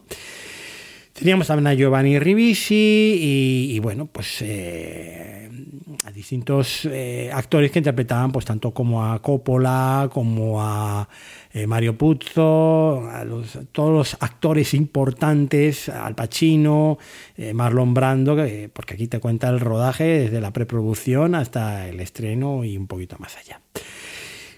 El pero de, de, Offer, que algunos personajes estaban excesivamente exagerados, sobre todo Charles Bloodhorn, el jefazo de Gulf Western, el Barry Lapidus interpretado por Colin Hanks. Yo creo que esa parte empresarial de Paramount eh, caía un poco en la parodia, ¿no? Y eso para mí le restaba credibilidad y, y empaque al conjunto final, pero aún así, pues una gran serie del año que ya digo, son de estas top, que si hiciéramos un top 30 pues estarían ahí, tanto Yellowstone como la oferta.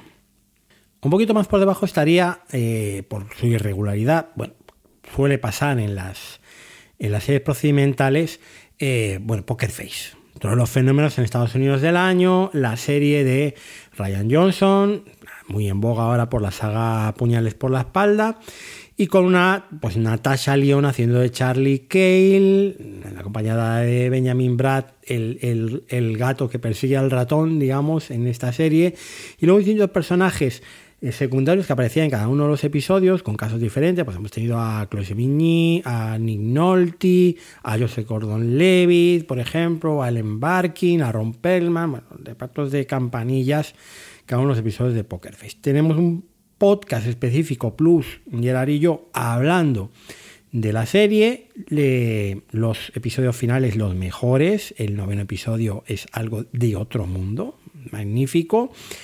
Y una serie que se disfruta mucho, por lo menos a partir de la mitad de la serie, a partir del quinto episodio, yo creo que el nivel de calidad subía enormemente y que, bueno, pues, pues de lo mejorcito también de Sky Showtime del año. Y luego vienen pues cuatro series de Taylor Sheridan, ordenadas eh, prácticamente las cuatro las tengo con un bien, pero muy distintas entre sí. ¿Quién me iba a decir a mí que iba a acabar viendo una serie de Stallone? Pues sí, he acabado, he acabado, viendo una serie de Stallone y he acabado disfrutando mucho una serie de Stallone, de un Stallone muy entrado en años, de un Stallone eh, que se convierte en un personaje entrañable en Tulsa King, ¿no? Ese mafioso exiliado a una ciudad, yo creo que la ciudad más random y donde nadie querría estar de Oklahoma, que por lo que enseñan en la serie parece un inmenso polígono industrial. Y ahí está el hombre eh, montando su banda para subsistir, eh, luchando contra las bandas de moteros que allá hay allí, eh, con sus conexiones todavía con la mafia neoyorquina que, y sus roces. Y, bueno, pues con su tacita de cerámica que se llevaba en el bolsillo para tomarse el café, porque si no se lo daban en un vaso de estos reciclables de plástico. Y es un hombre de la antigua usanza. Es un hombre, pues, pues de los de antes, gente de bien, personaje típico de serie de Taylor Seriedad. Muy divertido Tulsa King, muy entrañable Stallone, el hombre haciendo, intentando interpretar a, estas alturas, que nunca ha sido un actor, porque Stallone es lo que es, pero la interpretación pues no era lo suyo. Eh, y, eso que ganó un Oscar por Rocky, se ve que no le conocían todavía. Y, bueno, pues eh, absolutamente recomendable.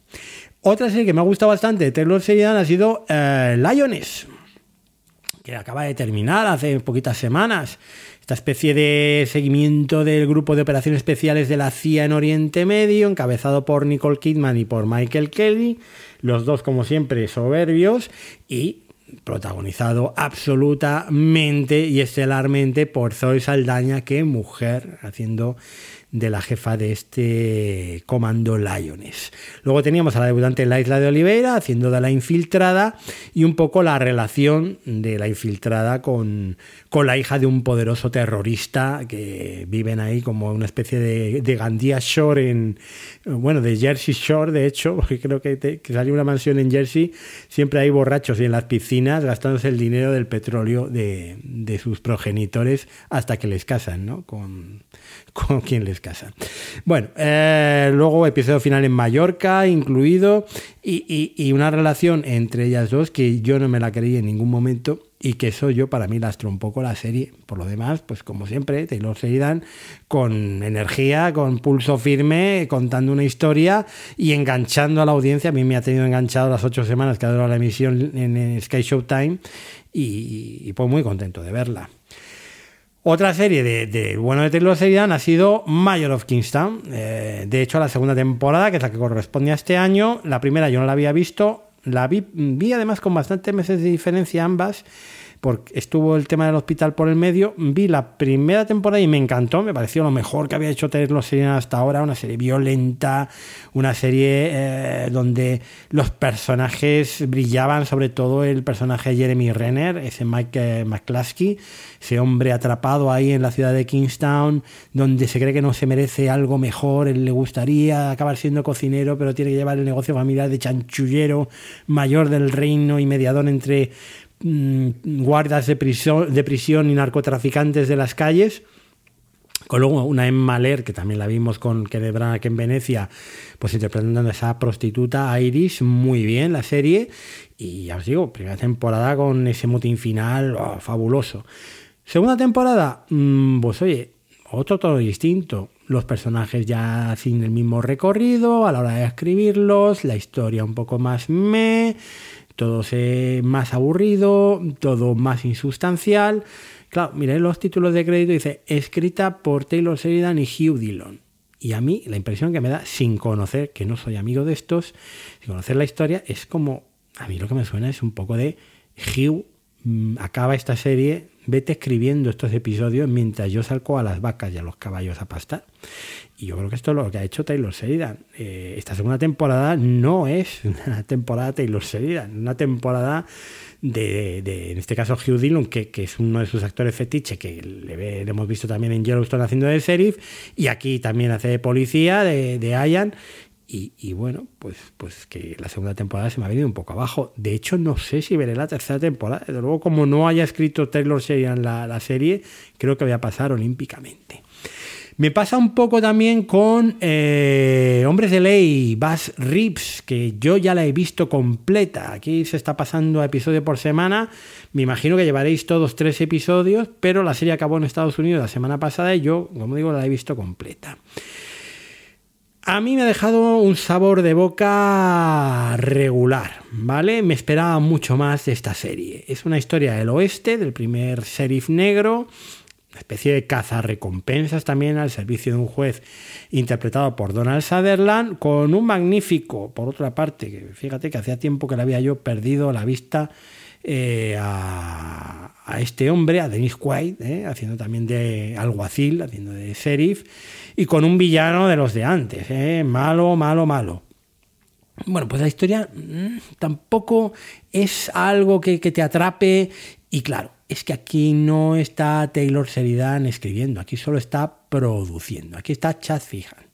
Chad Fijan es el autor, el creador de la serie y aún así, la serie tiene sus cosas, tiene sus puntos. Para mí, lo principal, lo que más me ha gustado ha sido David Oyelowo. Le habíamos visto en ese episodio piloto, digamos, por decirlo de alguna manera, de Silo. Y, qué voz tiene este tío. Claro, yo la he visto en versión original y, la voz de David Oyelowo es. es una voz grave, así de cazalla, aguardientosa que, te deja de una pieza, ¿no?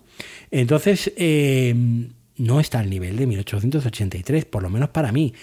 La serie no es mala, la serie está bien, pero quizás aquí problema de expectativas, ¿no? Yo creo que me esperaba algo mejor, que yo creía que esto iba a ser mucho mejor de lo que al final es, que no es malo, que está bien, pero mm, pues eso, se me ha quedado en menos, menos de lo que yo creía.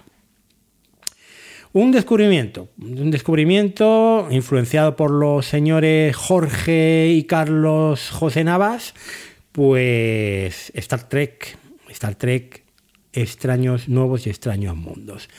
¿Quién me iba a decir a mí también que iba a acabar viendo una serie de Star Trek a estas alturas de la película? Pues sí, eh, no me he hecho Trekkie, esto lo tengo que confesar, pero sí me he hecho muy fan de esta serie, que es por otra parte ideal, si no, como yo, estabais completamente fuera de, todo lo que era Star Trek, pues para, para, ver una serie de Star Trek, una serie que al final es una serie de aventuras, una serie que me recuerda a aquellas series que veíamos a mediodía, pues o tipo El Gran Héroe Americano, El Coche Fantástico en, en nuestra niñez, una aventurilla diferente en cada episodio. Hay algunos episodios maravillosos. Hay un crossover con Lower Decks eh, desternillante. Hay un episodio musical también.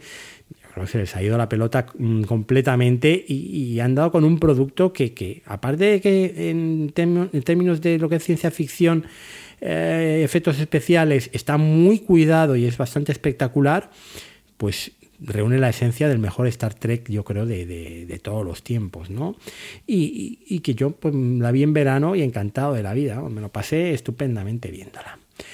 De las series de inicio de Sky Showtime, que yo piqué de varias de las de Sky, eh, con muy poca fortuna, la mejor es eh, Funny Woman. Funny Woman, que es un vehículo para que se luzca Gemma Arterton. También está aquí Tom Bateman, por cierto, en un papel secundario eh, y Rupert Everett haciendo el representante de ella. Esta es la historia de una chica, eh, una cómica que en los años 60 en Londres intenta abrir paso en la pequeña pantalla protagonizando su propia, bueno, su sitcom en principio y luego seguimos su carrera. Yo creo que esto va a tener más temporadas. Está muy bien la recreación de la televisión de la época, pero luego hay series donde yo creo que se cuenta esto mejor y bueno, la serie tenía un poquito altibajos narrativos, pero aún así me gustó verla.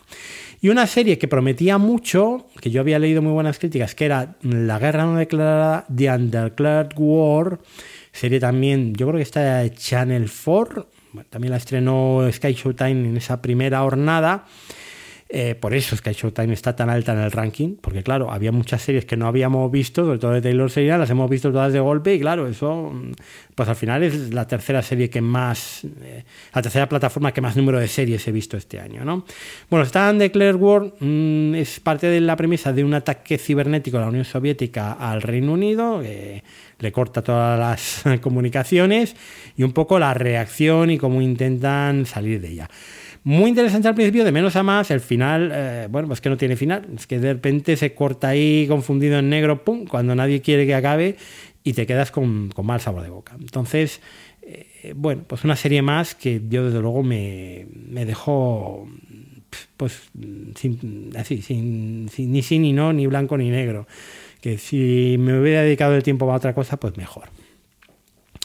Una de las peores series que he visto, quizás la mayor decepción del año para mí, ha sido 1923, la última serie que voy a comentar hoy de Taylor Sheridan, no, la penúltima, luego tenemos una del top, y 1923, que iba a ser un Yellowstone con Harrison Ford y con Helen Mirren, grandes actores, eh, pues al final resulta un subproducto, una versión de época eh, narrada además en dos lugares distintos como África y el propio Racho Yellowstone, que no tienen nada que ver, dos historias que no llegan a confluir nunca en el tiempo y que a mí se me quedó pues muchísimo, muchísimo por debajo, vamos, me pareció con personajes que no pintan absolutamente nada como el de Timothy Dalton, eh, exageradísimos además, con unas tramas absurdas y pues yo qué, queréis que os diga, es que esto mm, pues eh, me pareció un fail en toda regla y la peor serie hasta ahora de las que he visto de Taylor Sheridan. Y por último, pues sí que he suspendido una serie en Sky Showtime, una serie que, mm, bueno, mm, pues no sé por qué la vi. Supongo que por acabarla ha llegado un momento cuando vi que esto no daba mucho de sí. Y que fue Codename Manica, una de estas series de Sky Showtime originales escandinavas que ahora se dedican a hacer estas cosas. Mm, yo no sé por qué los escandinavos realmente no se dedican a hacer muebles y albóndigas, que es lo suyo porque la interpretación, mm, pues no. Y tenemos a Sanna Nedergaard, la actriz finlandesa, una chica de muy buen ver que hacía de esta gente infiltrada en los bajos fondos del tráfico del arte y blanqueamiento de capitales y de dinero de vaya usted a saber dónde, de las drogas principalmente, en Estocolmo. Eh, que la chica, pues claro, es que pone la misma cara el día de su bautizo, el día de su boda y el día de su de su funeral. Es que eh, eh, tiene el, mismo rostro en un tanatorio que en una discoteca. Entonces, pues, pues claro, mm, no dan más de sí estos, estos chicos escandinavos a la hora de, de actuar, ¿no? La serie, pues es un thriller muy corrientito, muy normalito, que empieza, cuando se empieza a dar los giros de guion, pues aquello no tiene ningún sentido. Y es todo un deus es máquina y un me saco la carta de la manga que, que bueno, no producía risa porque, porque empezabas a pensar que ya llevabas perdidas seis horas de tu vida viendo esto y lo que te da ganas de llorar. Pero bueno, acabé con Mánica y aquí está con su X de suspenso en mi, Excel de, series vistas del año y, pues eso, dedicar de verdad el tiempo a otra cosa mejor. Nos vamos a la medalla de plata. La medalla de plata es para Apple TV Plus.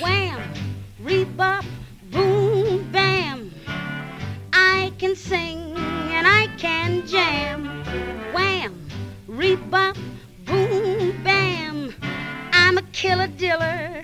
Yes, I am. Wham, rebop, boom, bam.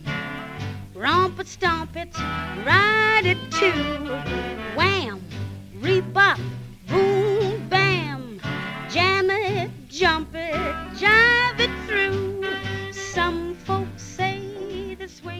Cocina con química ha sido el acceso de Apple al top, que se ha quedado también pues, por muy poquito fuera de ese top 20. Una serie absolutamente deliciosa, yo creo que una de las grandes sorpresas del año y la consagración de Brie Larson como amor platónico de media humanidad.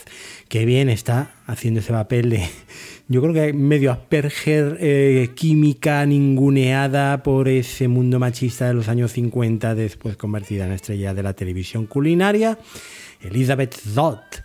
Y eh, madre soltera de la pequeña Madeline, de la pequeña Matt.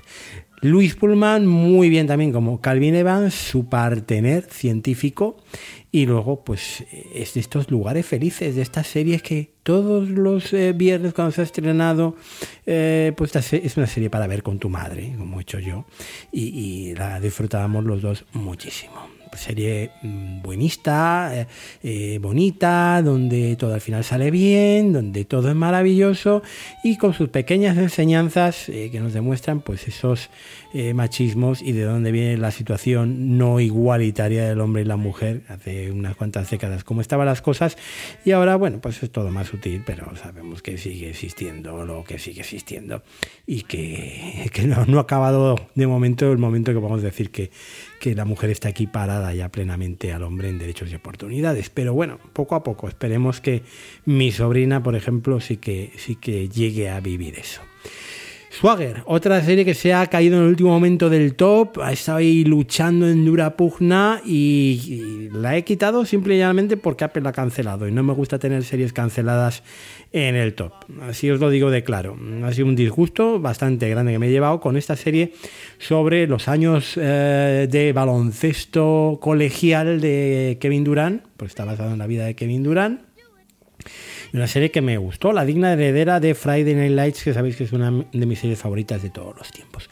Con un reparto fantástico encabezado por Oshie Jackson, haciendo el entrenador, el icono Isaac Edwards, y con un protagonista que juega al baloncesto estupendamente bien, porque una de las de las cosas que más ha, caracterizado a esta serie es que los partidos de baloncesto realmente los chavales, tanto a Isaiah Hill como eh, Renive, eh, Jason Rivera haciendo de Nick Méndez, eh, eran jugadores de tomo y lomo, o sea, gente que, que, daba el pego, no, no las pachanguitas de, de de fútbol, ¿no? Eh, como decía mi amigo Quique. Bueno, pues no sé, es una, una, serie que narra un poco la madurez de estos chavales, jugar al baloncesto, pero que luego, donde gana yo creo puntos muy importantes es cuando se centra en el foco sociocultural de la comunidad negra y describe cómo para estos chicos de barrio, de esta radio, de, distintas ciudades, en este caso era el área metropolitana de Washington, el baloncesto es un ascensor social, que les permite conseguir una beca a una buena universidad y realmente saca a toda la familia, todo el entorno de la situación en la que están. ¿no? Y eso es tema del racismo también, donde se ha comprometido y ha entrado muy de lleno en algunos episodios maravillosos de esta segunda temporada. Yo creo que, es una serie que, de verdad es una pena. Debíamos de verla cuatro solo, porque si no nos entiende la cancelación, la calidad será muy buena y las críticas serán bastante buenas.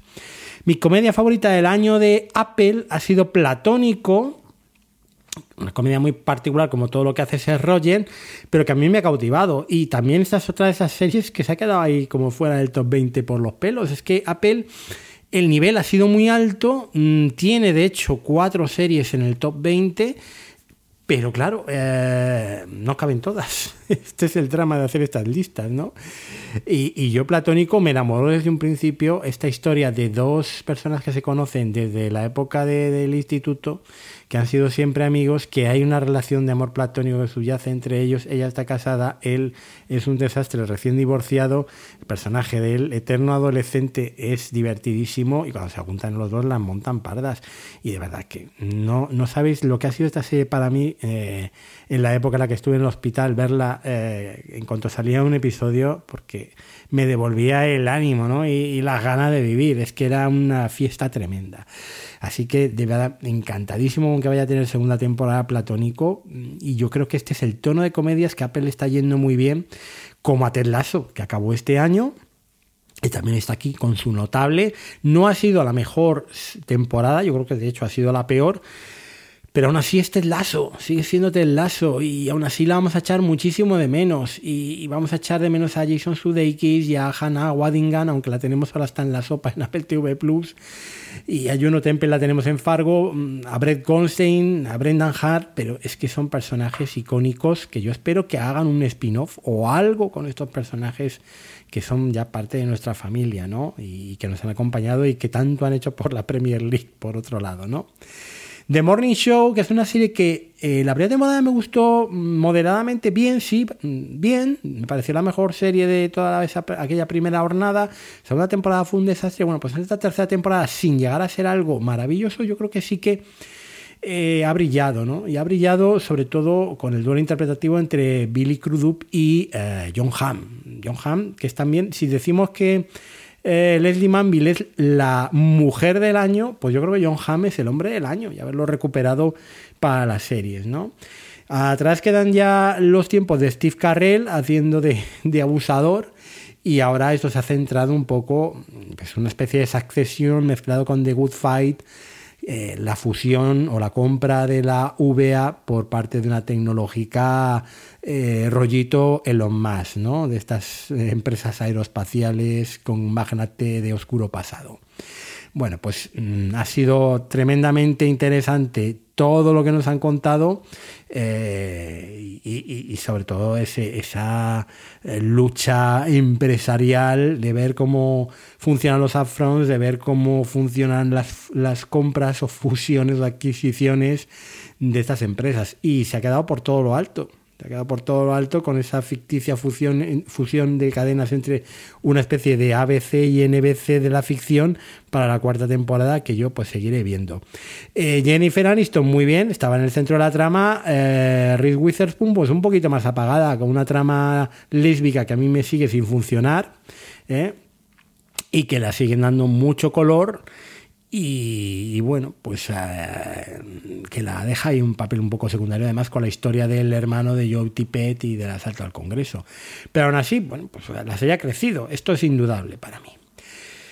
Comedia también sorpresa de Apple TV ha sido Terapia sin filtro, que empezó muy malamente y fue ganando con el paso de los episodios, con un Harrison Ford que de repente se destapó, quitó el piloto automático, pasó a, a conducción manual del halcón milenario y, interpretó y de qué forma a ese psiquiatra anciano, Paul, el jefe de Jason Seagal, que es el auténtico protagonista de la serie. Y luego Jessica Williams, muy bien, haciendo de Gaby. Y una comedia cafre, llena de, tacos, de guarrindongadas, pero de las que te, te mueres de la risa viéndoles y diciendo, madre mía, han sido capaces de decir esto. Eh, pues también con muchas ganas de, segunda temporada de Terapia sin filtro. Y fíjate que empecé con, bueno, esta es una de esas series que dejas al principio y luego retomas y muy contento. Mucha penita me da por Tom Holland, al que tengo en gran alta estima, sobre todo porque me parece uno de los mejores actores de su generación y porque creo que en The Crowding Room la, la habitación está súper poblada, o no sé cómo podríamos traducirla, eh, pues lo hace muy bien, interpretando a Danny Sullivan. Eh, no os voy a decir mucho más del personaje, pero esta típica historia de trama psicológica compleja donde él eh, da el do de pecho. Más corrientita está Amanda Seyfried haciendo de su psiquiatra. Y el problema, obviamente, de, de Crowder Room es que los primeros 6-7 episodios no había por dónde cogerlos.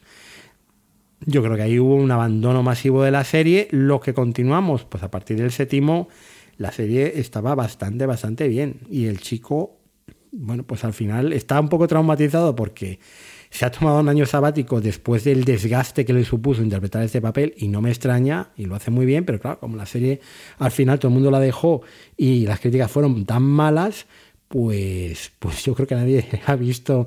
Yo creo que Zendaya y, yo y algún otro somos los únicos que hemos, que hemos visto la serie entera.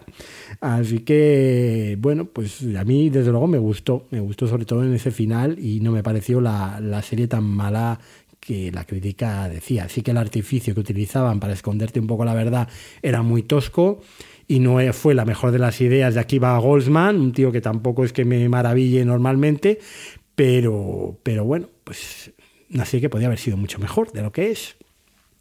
Una serie que es mucho mejor de lo que podía haber sido es eh, Secuestro en el Aire, otro de los éxitos veraniegos de Apple Encabezada por, claro, Idris Elba. Es que eh, él solo te sostiene una serie siempre. Y esta serie de avión secuestrado, que fue un suplicio vivirla semana a semana, episodio a episodio, porque esta es una serie para pegársela en maratón claramente.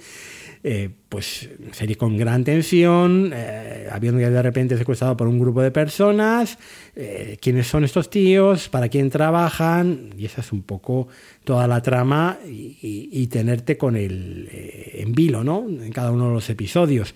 Funcionó muy bien, muy efectiva, no es ninguna maravilla, pero súper entretenida. Uno de los mayores goles que he marcado esta temporada para algunos ha sido Invasión. ¿Vale? Invasión es una serie que yo vi eh, este verano, la primera temporada, no la había visto en su día. Es una serie que me gustó mucho. La serie había tenido unas críticas horrorosas. Y yo cuando la vi, pues me pareció, bueno, pues como una serie de estas europeas o coproducción franco-iraní de autor, donde nos centramos en los personajes más que en los aliens. Pero la segunda temporada quisieron hacer algo mucho más entretenido y lo que hicieron fue desnaturalizar la serie. Es algo mucho más convencional, eh, funciona muy a golpe de calco de otras series que habíamos visto antes. eh, como Stranger Things, Aliens, La Llamada, etcétera, pero aún así entretenida. Yo, yo me sigue gustando, no me parece para nada una mala serie. De hecho, Apple la ha dado una tercera temporada cuando se está cargando un montón de series. Eh, no es lo mejor del mundo, tiene mucho margen de mejora, siempre lo ha tenido. Los personajes, algunos están mejor que otros. Por ejemplo, el personaje mm, de la de la chica japonesa, ¿no? De Mizuki. Eh, la primera temporada era un auténtico coñazo de personaje y aquí en esta segunda temporada ha sido apasionante su historia, también un poco lo que la escriban, ¿no? Y bueno, pues esperemos también que, mm, que no tarden mucho en rodar la siguiente temporada, que no haya otra pandemia para que los niños que aquí han crecido bastante, algunos, pues no, no salgan ya con barba en la tercera temporada. Pero bueno, estas cosas que tiene eh, el, pasar tanto tiempo entre temporada y temporada cuando, cuando se retrasan los, rodajes. Eh, dos series suspensas en Apple TV Plus. Una que me metí el gol yo solito, Un lugar en el cielo. Mm, no sé quién me dijo a mí que esto podía estar bien. Sí, que estaba Taylor Schilling y que estaba con Brayton y las dos me gustan mucho. Y luego, eh, bueno, pues la historia, pues no. Niño lacrimógeno, único superviviente de accidente de aviación, eh, traumatizadísimo, conocidísimo por todo el mundo, que todo el mundo le eh, está ahí encima de él. Y. pues no, pues no. la serie no iba a ninguna parte y acababa, acababa hundida en su propio almíbar, vamos, sobredosis de azúcar completo, ¿no? Y bueno, la acabé, pues, pues no lo sé.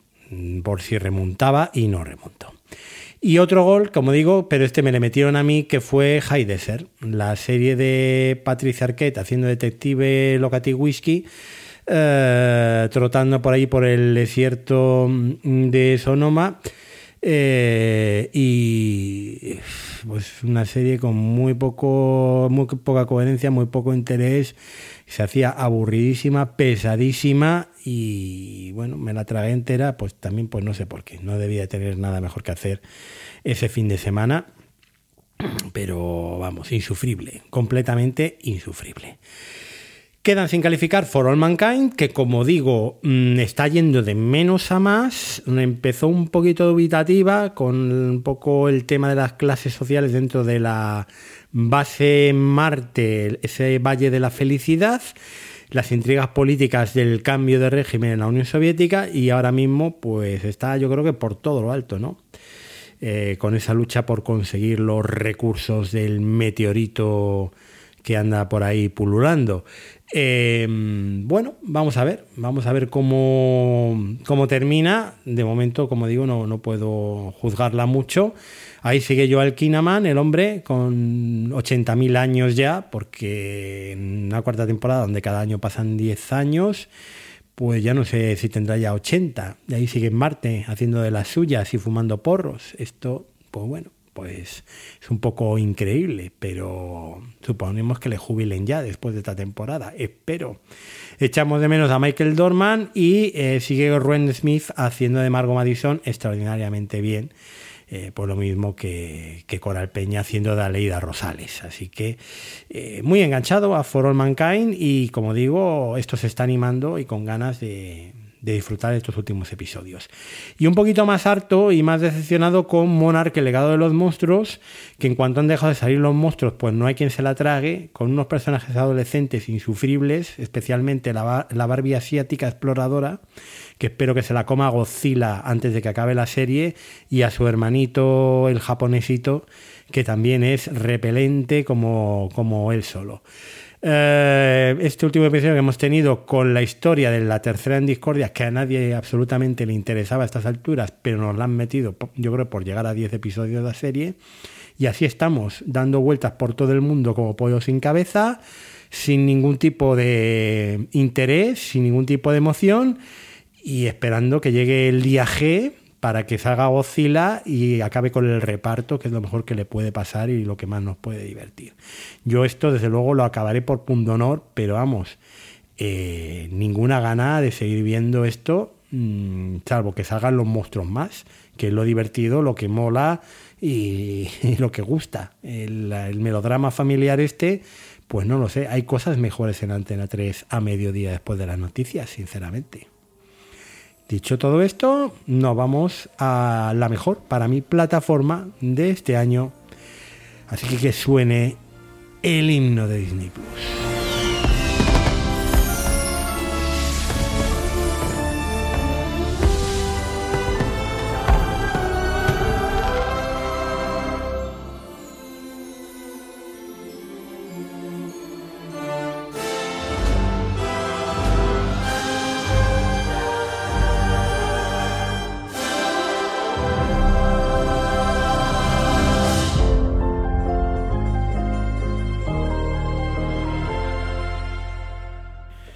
Bueno, Disney Plus tiene cinco series en el top 20, que se dice bien y pronto, una cuarta parte, ¿eh? pertenece a la plataforma. Es cierto que Disney Plus eh, es ABC, es FX sobre todo, es Hulu. Ahora vamos a tener ya este año ese azulejito en el, en el que pone Star sustituido por el de Hulu. Y ahí está su gran poder, ¿no? Para hacer series de todo tipo. Mm, Precisamente una de las series que no ha entrado en el top y que para mí fue una serie notable, tristemente notable porque no solo la cancelaron con, Nocturnidad de Alevosía, sino que encima con saña la sacaron del catálogo de Disney Plus, fue Alaska Daily, serie en la que dedicamos con PJ Cleaner un podcast completo analizándola y que tristemente, pues eso, ya no está ni siquiera disponible para que la veáis. La serie Hilary Swan de ABC, haciendo de periodista neoyorquina que acaba eh, con sus huesos en, eh, en, Alaska, en Anchorage, cubriendo noticias locales y un apasionante caso como es el de las mujeres nativas desaparecidas. Una serie de periodistas de toda la vida, una serie muy disfrutable que a mí me gustó mucho, pero que bueno, que como digo, no vais a poder verla. Y una serie con Joe Tippett que este es otro de los eh, hombres del año, porque lo hemos visto también en tres o cuatro series, en, eh, eh, un, lugar en el cielo, lo hemos visto en Monarch, en The Morning Show y está también aquí en Alaska Daily haciendo del piloto poeta, un personaje maravilloso. Bueno, dentro ya del bien tendríamos Reservation Dogs, una serie que me gustó mucho al final de la segunda temporada y la tercera me decepcionó un poco, la serie de eh, producida por Taika Waititi y por Sterling Hatcho. Una serie que está en las preferencias del top de todos los críticos de Estados Unidos, pero que para mí pues ha quedado un poco ahí. Eh, realmente hay personajes como el de Devery Jacobs, el de Lora, que tiene una gran evolución, incluso el de Willy Jack, eh, a lo largo de esta tercera temporada, pero eh, mi, personaje favorito de la serie, Cheese, el pobre, es que lo único que le ocurre en la tercera temporada es que le ponen gafas, poco más o menos. Y luego Beer, el, protagonista, pues tampoco es que le pase nada exactamente interesante en la serie. Se centra sobre todo, y en un episodio flashback, que ese sí está muy bien, en la vida de los abuelos de estos chicos. Y ahí tenemos pues a grandes estrellas de la interpretación eh, nativoamericanas como Graham Greene, como eh, Wes Studi, ¿no? que les hemos visto siempre haciendo de indios en, en películas de los 90 y bueno, pues la serie está bien, pero, pero yo me esperaba más. Esto es un tema también de expectativas, ¿no? Yo me esperaba una grande serie del año y se me quedó un poco ahí coja, ¿no? Me quedó como que, que quizás lo mejor de la serie había sido el final de la segunda temporada.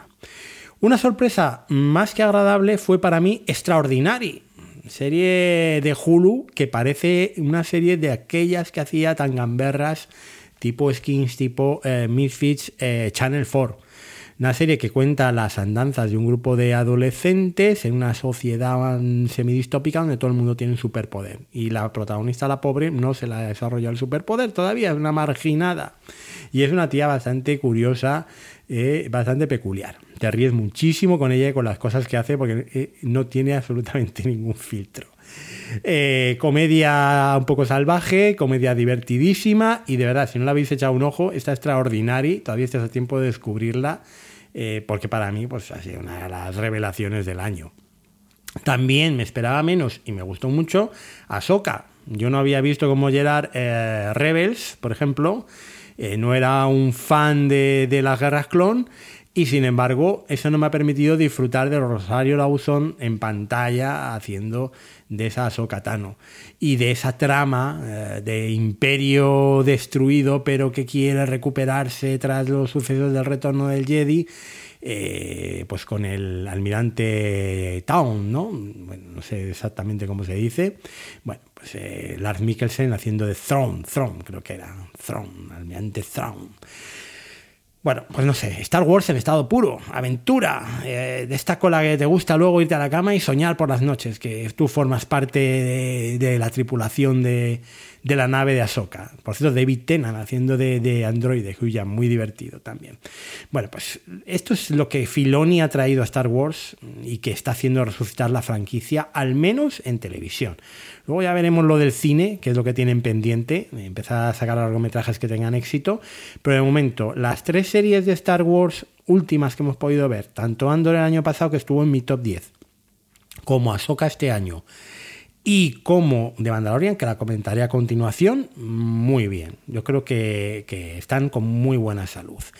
De Mandalorian eh, empezó un poquito más floja, eh, pero bueno, luego se fue recuperando y tuvo un final absolutamente espectacular. Con lo cual, eh, a mí no me sigue, no me hace tanta gracia ya Baby Yoda y un poco lo que viene de las primeras temporadas, pero todo lo que es la trama de del imperio de nuevo, eh, de Moff Gideon, etcétera, pues, eh, bueno, pues es lo que hace que, que, la serie suba enteros y que sea aventura espacial, que al final es lo que le pedimos a Star Wars. Al final pedimos un trocito de Star Wars mm, semanal para poder disfrutar y volver al universo que, a todos nos gusta. Y Pedro Pascal, pues ya sabéis, de nuevo hombre del año, porque es que es otro estos actores omnipresentes de 2023 que podíamos haber hecho un ranking, ¿eh? llevamos ya unos cuantos, John Hahn, eh, Leslie Manville, Pedro Pascal, Joe Tippett, de, actores que, que les hemos tenido en todos los sitios absolutamente durante este año. Bueno, más sorpresas en Disney Plus porque el imperio donde nunca se pone el sol, pues tiene tantas cosas, eh, tiene tantas eh, eh, filiales, digamos, aparte de franquicias, que, que, bueno, pues hay muchas sorpresas agradables siempre a lo largo del año y por eso esta es la mejor plataforma para mí. Es donde más series he visto y más series hay en el top con una aplicación que, bueno, no está mal, tiene algunos problemas, como por ejemplo puede ser el tema de las series que empiezas a ver. Estoy hasta las narices de ver leyendas de Marvel siempre apareciendo ahí en, mis series en seguimiento cuando yo esto hace tiempo que no lo quiero ver. Eh, y luego el precio, pues oye, se ha quedado por debajo del de Netflix. Ver en HD, aunque sea en HD por 10 euros, no está, no está mal. 9 euros, 9 euros. ¿eh? 9 euros ya no te da nadie nada por 9 euros en este mundo. Bueno, pues como digo, sorpresa, sorpresa en Disney Plus, una pequeña luz. Serie National Geographic. Una pequeña luz protegiendo a Ana Frank, una de las series favoritas de la crítica americana. Yo la vi, creo que fue, esta fue en Semana Santa. Me gustó, es verdad que ya hemos visto muchas cosas así, de nazis, la historia de Ana Frank otra vez, pero bueno, esta vez la contamos desde el punto de vista del matrimonio que ayudó a proteger a la familia de Ana Frank. Y aquí tenemos pues a Joe Cole, uno de los actores británicos más en boga, que el año pasado le vimos haciendo de Harry Palmer en el remake televisivo, y a Belle Powley, que es un descubrimiento, pues es una chica que lo hace francamente bien y que me gustó mucho. Luego tenemos a Liv Shaver haciendo del padre de Ana Frank. Y bueno, es un punto de vista diferente. Aquí Ana Frank no es esa heroína que nos han contado en otras películas, es una adolescente un poquito odiosilla, la mujer. Eh, y bueno, la historia clásica, pues todos la sabemos, ¿no? Tampoco vamos a descubrir nada, pero eso sí, diseño de producción fantástico, eh, narrativa sólida y, y, bueno, pues una serie para ver en familia incluso muy agradable y que podéis recuperar estas navidades. Solo asesinatos en el edificio. Otra comedia favorita mía y que se la empieza a ver un poco el cansancio. Es verdad que hemos tenido a una Mail Strip fantástica, cantando incluso. Lo mejor yo he dicho de esta temporada ha sido ese musical de estertores con ritmo que monta Oliver Putnam, el personaje de Martin Short. Para mí mucho más entretenida y disparatada la obra musical, la ficción, que el propio argumento de la serie. ¿no? Esta vez la fórmula no ha funcionado tan bien con el descubrimiento del culpable final, etcétera, Pero bueno, sigue funcionando muy bien el trío Steve Martin, Martin Short, Selena Gómez. Sigue siendo una serie divertida, agradable de ver, pero bueno, necesita un giro, yo creo. Necesita un cambio, necesita un, no sé si cambio de escenario, cambio de argumento completamente, hacer algo distinto, porque es un poco lo mismo de siempre visto ya tres veces. Y eso pues desgasta y a mí por lo menos me ha cansado un poco. Me ha cansado también Colegio Abbott, que ya ha notado mucho el cambio de los 13 a los 22 episodios y es como si esos 13 episodios le hubieran sumado pues 8 o 9 episodios, de hecho el, Back Nine clásico, ¿no? Nueve episodios de guiones descartados que, igual no hubieran rodado si hubiera seguido siendo de 13 episodios. Yo también se me ha empezado a hacer un poco cuesta arriba, Colegio Abbott, ya no me ha gustado tanto, no me he reído tanto con ella. Eh, y sobre todo las historias personales de los profesores, la de Quinta Brunson, la creadora y protagonista, y la de Taylor James Williams, me da como mucho igual, ¿no? Yo realmente aquí vengo a reírme y vengo a reírme las críticas al sistema educativo público norteamericano y historias de amor de medio pelo me sobran bastante. Pero bueno, claro, es lo que tiene cuando una serie pasa a tener el doble de episodios. Veremos a ver ahora que con la pandemia la tercera temporada va a ser más cortita, a ver si recuperan un poco el estándar de calidad. Y estándar de calidad es lo que se siguen faltando a las series de Marvel, porque hemos tenido dos Loki un poquito mejor, con un cierre muy digno para el personaje. Yo ya no sé esto cómo va a influir en el MCU. No sabemos qué va a pasar con Jonathan Majors, que ha hecho aquí su última probablemente aparición estelar en alguna película o serie de televisión del planeta y de su historia antes de, ingresar en prisión. Y hemos tenido a, a Ke Hui Kwan eh, haciendo del mismo personaje que hacía en toda la vez en todas partes prácticamente ese señor simpatiquillo asiático-americano, haciendo el cientifiquillo ahí de la TVA. Y bueno, pues nada, más de lo mismo. Yo no me enteré de nada hasta casi media de la serie y al final pues me pareció bien, pero no sé, es que cada vez estoy más fuerísima de todo este tema de Marvel. Mm, pero bueno, supongo que los fans de Marvel pues estaréis eh, on fire con esto y que, muy bien Loki. Bueno, pues bien, pero sin más. Eh, vamos, yo la he aprobado y, punto pelota. Como aprobé también y punto pelota una serie que ha encantado a un montón de gente. Creo que hay eh, una un ansia y una, un fanboyismo por las series argentinas eh, muy curioso aquí en España. Ah, con el encargado que no he visto y con esta nada eh, protagonizada por Luis Brandoni y con Robert De Nido de estrella principal. Serie argentina consiste en la vida de un crítico astronómico bastante detestable, Manuel Tamayo Prats, y, y sus andanzas y la relación que tiene con su asistenta paraguaya, la relación que no se llega a desarrollar del todo, pero que resulta que tiene un impacto vital fantástico en la vida de este hombre y le cambia por completo. Bueno, pues yo, esas son las pegas que le puse a una serie que me pareció simpática sin más y que me la podía haber ahorrado perfectamente. Pero, como digo, eh, para gusto los colores y esta nada, hay gente que la defiende a capa y espada y le parece de lo mejor del año. Pues bueno, estupendo. Eh, esto depende también de lo que con cada uno se ría o con lo que cada uno disfrute. Tú también lo harías, serie española con una premisa y unos giros de guion de infarto, con una fantástica, como siempre, eh, Polvorosa, eh, que, cada vez que sale en una serie era lo mejor de aquel desastre de Amenábar eh, televisivo eh, que era La Fortuna, y aquí prácticamente vuelve a ser lo mejor, junto con Pablo Molinero. Em, bueno, pues un grupo de personas que sufren un atraco y de repente mueren los atracadores. ¿Y quién ha sido? Ha sido un héroe anónimo. Bueno, pues a partir de ahí empieza a dar vueltas la historia, muy sorprendente es todo, pero luego dentro de un esquema bastante convencional, que a mí, bueno, pues es una serie más. Es que tampoco es nada, nada maravilloso, nada que, te cambie la vida. La ves bien, no, no lo pasas mal, eh, te entretiene, pero hasta ahí, ¿no?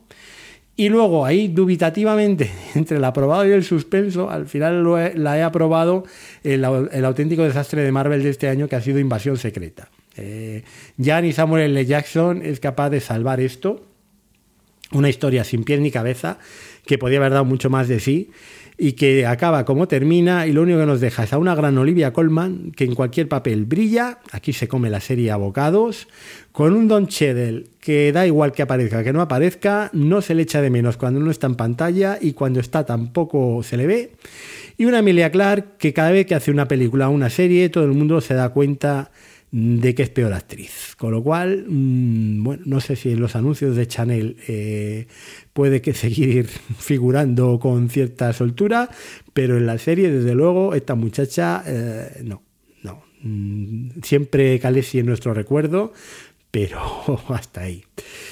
He suspendido una serie al final, lo estuve dudando mucho, pero es que cada vez que me acordaba de The Other Black Kell, una serie que yo creo que solo he visto yo, eh, no sé si alguien más, creo que Lorenzo Vejino también eh, despotricó de ella en Twitter, em, pues es que, ¿qué queréis que os diga? Estaba Rasida Jones, que la habíamos visto como actriz en el piloto de Silo este año, y que yo guardo muy buen recuerdo de ella de Pass and Recreation y de The Office y tal. Y, pero no estaba delante de la pantalla, estaba como productora. Una historia de una. que Ahí era un poco lo interesante, ¿no? Cómo funciona el mundo editorial neoyorquino, una gran editorial. Una chica nueva que llega, eh, que en principio parece que es una trepa, que a nuestra protagonista la va a quitar el empleo o por lo menos el ascenso. Eh, y luego aquello desbarrado de una manera y de verdad no os acerquéis a The Other Black Girl. Eh, es mucho menos tóxico hacer submarinismo en el reactor de una central nuclear que ponerse delante de, la televisión a ver esta absoluta mierda. Bueno, hasta aquí las series de plataformas. No sé cuántas habremos repasado, creo que han sido 80 ya. Y vamos a empezar con los tops cuando hemos traspasado las primeras dos horas de programa. Esto se va a ir más allá de las tres, por si lo sospechabais. Así que hacemos una pausa y vamos con el primer top. Un top sorpresa porque no lo he hecho ningún año y esta es la primera vez. Vamos a ver qué tal queda.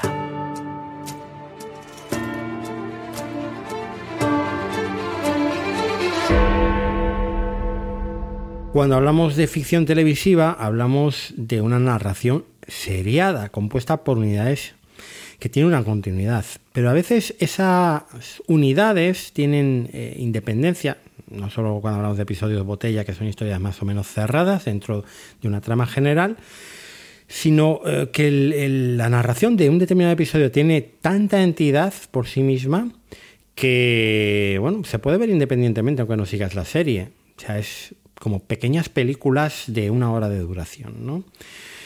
Y eso es lo que voy a hacer este año nuevo, ¿no? Vamos a hacer un top de los 10 mejores episodios de serie y episodios, eh, por lo menos bajo mi punto de vista, que se pueden ver independientemente de que no hayas visto absolutamente nada de la serie, que los vais a disfrutar igual. Son historias mm, quizás no cerradas porque tienen una continuidad dentro de la trama, pero sí se pueden disfrutar de forma independiente. Así que con vosotros el top de los 10 mejores episodios del año, empezando por el episodio que está en el puesto número 10 y que es El Veredicto.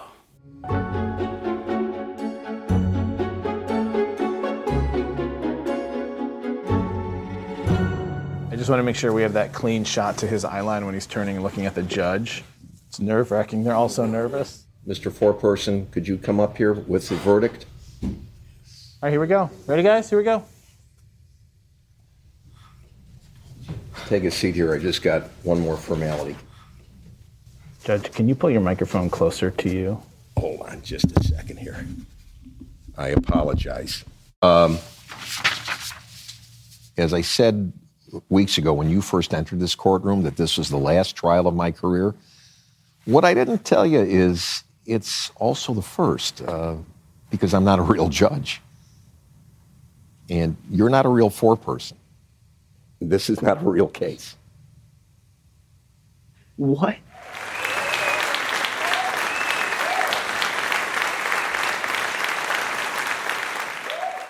El veredicto era el episodio final de Jury Duty del jurado, Era una especie de making of de pues, lo que ha sido una de las bromas televisivas más elaboradas del año, el del reality del año. En él pues asistíamos entre bambalinas a la preparación del falso juicio en el que participó Ronald eh, Gladden como, como testigo número 6, como jurado, jurado número 6. ¿eh? Los testigos eran también todos actores, sus compañeros de jurado eran actores, el juez era actor también.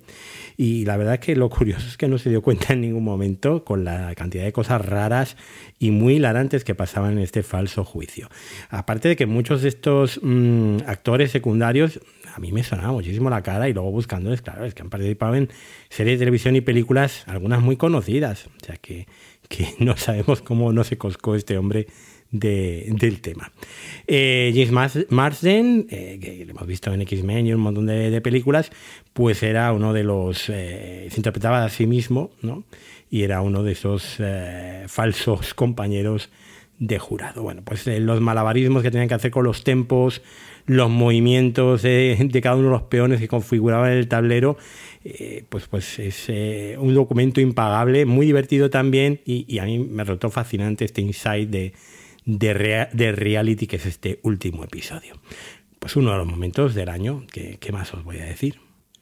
Puesto número 9. Luz verde.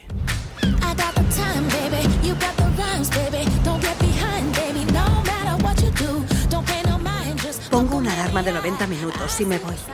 Volveré nadando a Manhattan si hace falta. Uh, no me vas a dejar sola en este palacio de tristeza. Algo aquí dice a gritos. Eh, estoy soltero y no pasa nada.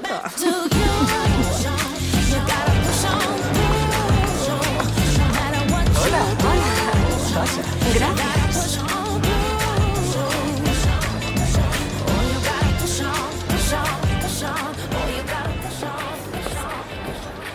Disculpadme. Hola. Menuda casa. Ah, sí, hay más cosas que la última vez que viniste. ¿Los anunciantes no vienen con la casa? A ese grupo de monos vestidos como nuevos ricos les iría muy bien ver a Bradley Jackson en acción. ¿Quieres ir a saludar? Bien, gracias.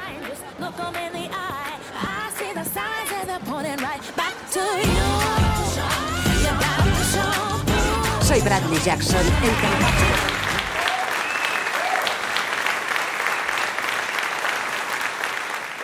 El episodio cuarto de la tercera temporada de The Morning Show, conocido también como el de los upfronts, donde nos enseñan también la trastienda de estos encuentros anuales entre anunciantes y la cadena televisiva, ¿no?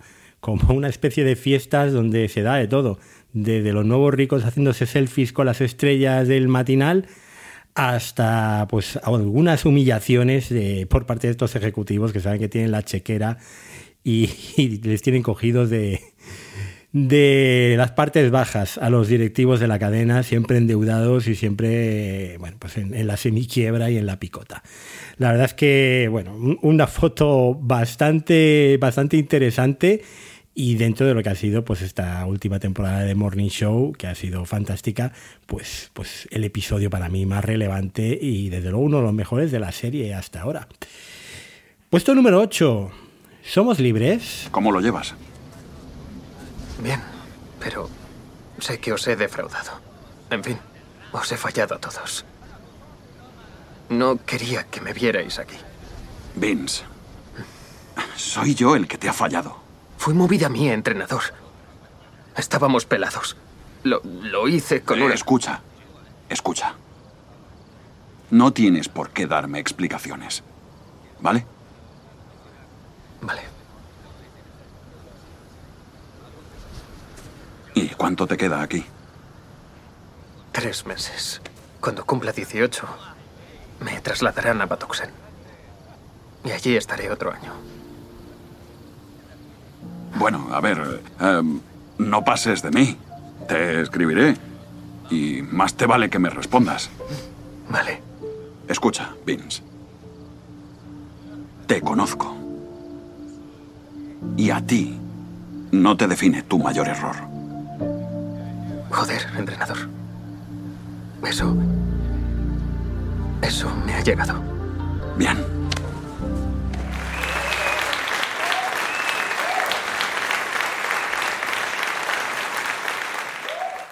Este es el quinto episodio de la segunda temporada de Swagger, la serie cancelada por Apple Televisión. La segunda temporada, como os decía antes, más madura, más oscura que la primera y con centrada en ese retrato social de la joven comunidad afroamericana.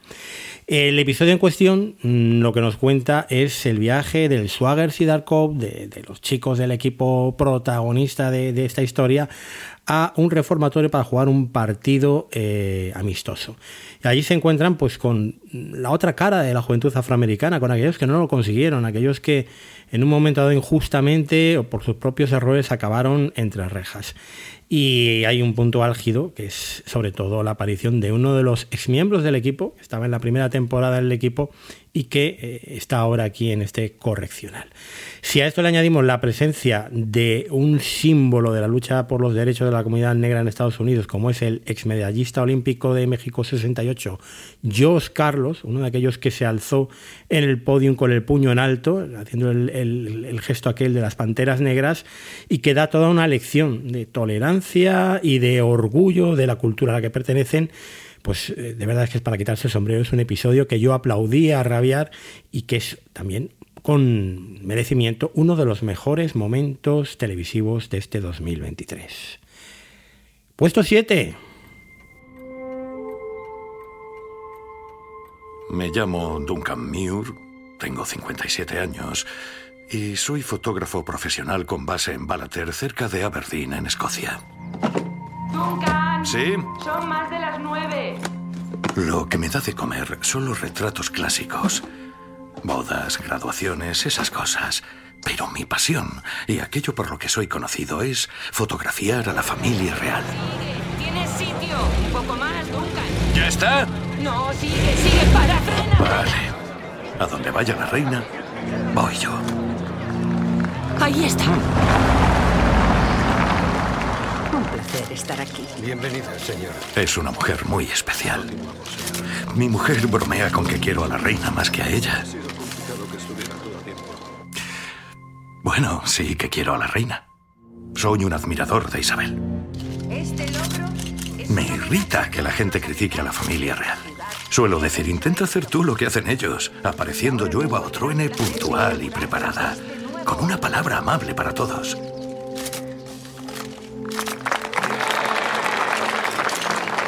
Que si me conoce la reina, no diría que me conoce, pero suele sonreírme cuando me ve.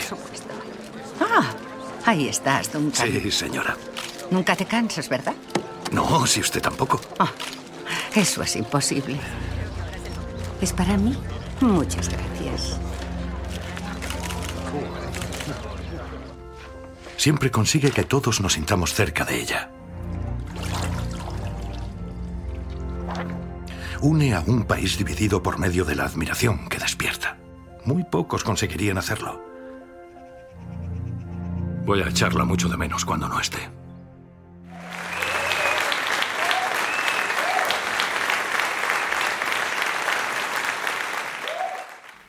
Dos fotografías es el segundo episodio de la sexta y última temporada de The Crown. Una serie que en esta última temporada, por lo menos en mi opinión, ha vuelto a subir el listón y se ha colocado, no sé si al nivel de las primeras temporadas, lo cual es muy difícil, pero por lo menos ha sido un cierre bastante digno. Este episodio, que ya me habéis oído comentarlo en algún otro programa, a mí me dejó absolutamente maravillado. Es el making of de dos de las fotografías que más marcaron a la familia real británica, como fue la aparición del primer beso de Lady Di y de Dodi Al-Fayed y la réplica de la propia Casa Real eh, fotografiando en Escocia al eh, príncipe Carlos con sus dos hijos. El making of es porque, además, eh, la historia se va narrando a través de los puntos de vista de los dos fotógrafos que hicieron esas fotografías. Uno de los paparachis más populares de la época y el fotógrafo habitual de la familia real en Escocia, un humilde fotógrafo con base en un pueblecito cerca de Aberdeen que eh, seguía los veranos de la familia real y que bueno pues se hizo famoso por esta, por esta foto. Una historia entrañable que vuelve a poner de manifiesto eh, lo, lo, buena que es esta serie, lo buena que es de Crown, sobre todo cuando pone el foco en cómo afecta la monarquía a, las, a la gente de a pie ¿no? y cómo viven eh, esta, esta forma quizás de, de- gobierno que puede estar un poco obsoleta o no, pero como algunos, eh, para ellos es una religión y, su forma de vida, ¿no? Y su forma de ganarse la vida en, en ambos sentidos. Así que súper recomendadísimo, a pesar de que no hayáis seguido toda la temporada o la serie, estas dos fotografías. Puesto número 6, tiempo para mí. ¿Por qué no me cuentas qué está pasando? ¿Qué quieres decir? No se lo contaré a nadie si no quieres que lo haga. Solo quiero ayudarte.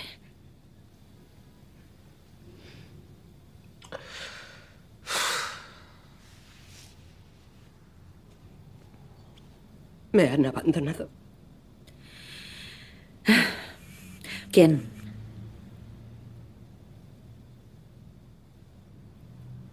Todo el mundo. Creo que todo el mundo me ha abandonado. No lo entiendo. Ella empezó a hablar. Al principio no tenía sentido. No decía cosas coherentes. No era capaz de contarme las cosas en el orden cronológico correcto. Y empezó a narrar cosas muy anteriores a aquellas tres semanas. Pero al final, acabé entendiéndolo. Lo que había pasado era que Rachel estaba ocupada. Estaba más ocupada que nunca. Y la cosa empeoró varios meses antes de que Toby le pidiese el divorcio, cuando todavía seguían aguantando.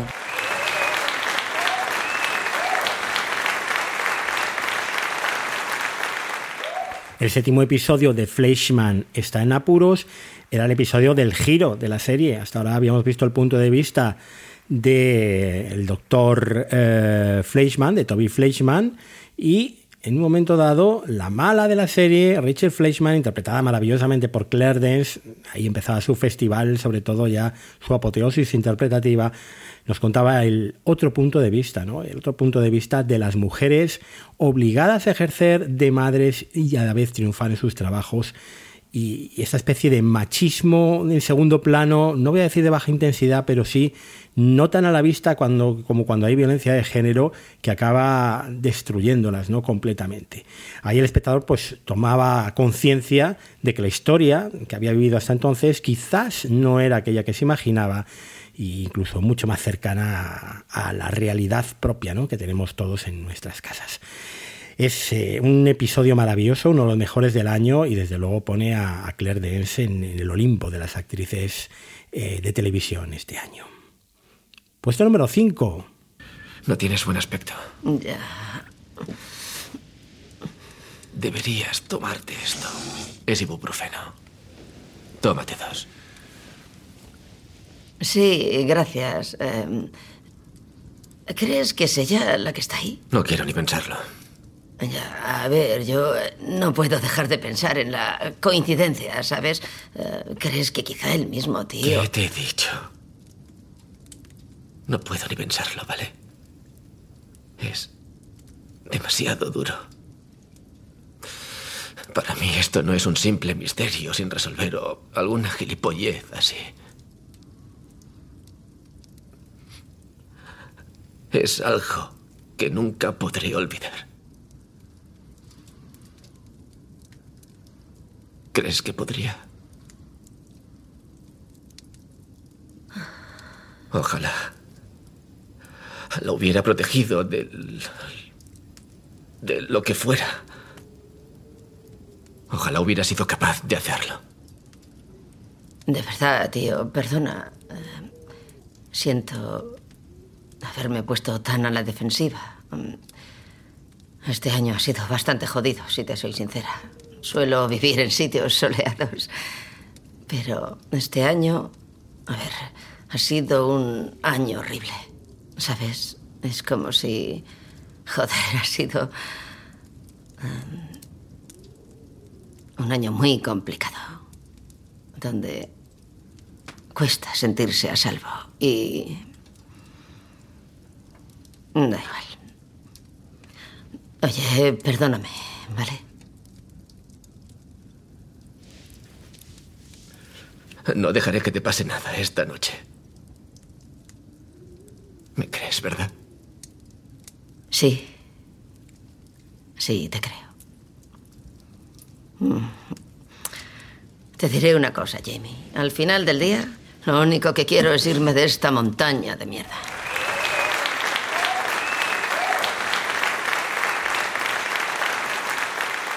Huida de la montaña de mierda es el famosísimo noveno episodio de Poker Face. La obra maestra de Ryan Johnson dentro de la serie eh, que sigue las andanzas de Charlie Cale por la América profunda resolviendo crímenes. Algo mucho más parecido a lo que sería Fargo que a lo que era hasta ahora la serie. Eh, dos personajes, bueno, perdón, eh, cuatro personajes atrapados en un hotel de montaña en medio de una tempestad, un asesino y la pobre Charlie Cale, eh, con una interpretación de Natasha Lyon maravillosa, eh, pues temiendo por su vida, ¿no? En unos diálogos también súper impactantes, con giros de guion y con una tensión difícil de soportar para el espectador. Como digo, es eh, la joya de la corona dentro de lo que es Poker Face. Mm, No mucha gente lo vio porque la fórmula se repetía durante toda la serie, pero de verdad que los episodios finales merece la pena verlos, sobre todo este noveno, donde cambia completamente el tono y desde luego es uno de los momentos más, más vibrantes del año televisivo. Puesto número 4, no podía ser otro, no podía faltar aquí en este listado. La boda de Connor. Oh, Dios, déjame vivir. Sí, diga, Brigada Chupapollas, ¿en qué puedo ayudarle? Hola, Roman. ¿Qué? Oye, escucha. Tu padre está muy enfermo. Muy, muy enfermo. ¿Qué? ¿Qué pasa? es, eh, es Tom, que papá está enfermo. ¿Cómo es eso de que está enfermo? En plan, que... ¿Qué está pasando? ¿Tom? ¿Tom, sigues ahí? ¿Se encuentra bien? ¿Qué dice? ¿Qué pasa? ¿Se encuentra bien? ¿Quién está con él? Ah, es bastante grave. ¿Grave? ¿El qué? Se trata de algo muy, muy grave. Parece grave. Siento tener que llamaros así. ¿Me lo puedes pasar? Pero. ¿Quién hay allí? Tom, ¿qué está ocurriendo? ¿Qué ha pasado? Le empezó a faltar el aliento. Se fue al servicio y entonces... Se desmayó. Entonces alguien oyó un golpe, así que nos asustamos y... Hubo que entrar. ¿Hubo que entrar dónde? Al servicio. Tenían la llave. Lograron entrar, pero ¿Y estaba sigue, inconsciente. sigue allí o se lo han...? ¿Qué dices? ¿Que, que está inconsciente? Espera. Sí, le están... ¿Pero habla? ¿Puede hablar? ¿Respira? Están con las compresiones torácicas. Joder. ¿Se le ha parado el corazón? ¿Se, se le ha parado? No lo sabe. A ver, ¿tenéis la máquina esa en el avión? ¿Esa mierda para el, El corazón? Sí, eso, ¿lo tenéis? parada. Bueno, si yo qué coño... sé? parada, Tom, ¿qué está pasando? ¿Quién se está encargando? ¿Quién se está encargando? Dinos ya lo que está No, no ocurriendo. está. Cal ha dicho que tal vez sí respire. ¿Quién hay ¿Respira, competente entonces? para atenderle? Tienen nociones. La gente que... La auxiliar tiene nociones. Te pongo en altavoz, Cal. ¿La puta zafata? Es a través del comandante. El comandante está en contacto. Está en contacto y el, el, el personal de cabina está recibiendo instrucciones del servicio médico. ¿De quién? Tienen un servicio. ¿Del servicio? Vale, Ya, ¿y ¿Y qué pueden servicio ir es ese? ¿Qué nombre a tiene? nosotros? Pueden ir Yo, informándonos. deberían hablar con él.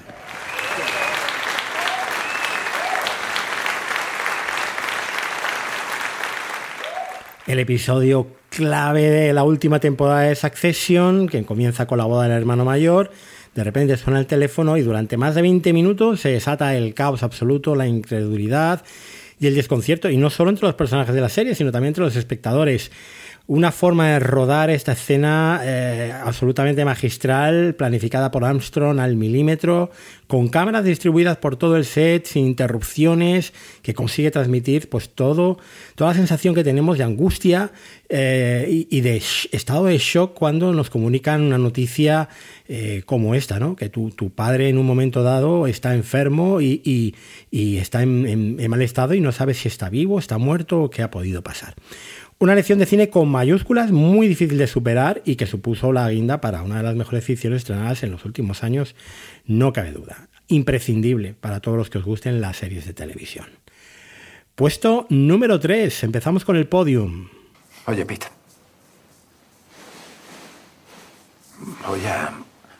¿Te importa? ¿Me lo prestas un segundo? Solo quiero... Michael, Michael, venga, no lo hagas. Michael, por favor. Michael. Michael, Michael, por favor, no lo hagas. Michael, ¡eh! ¡eh! ¡eh! ¡eh! Te quiero. ¿Vale? Y yo a ti, Sugar. Te lo ruego. No lo hagas.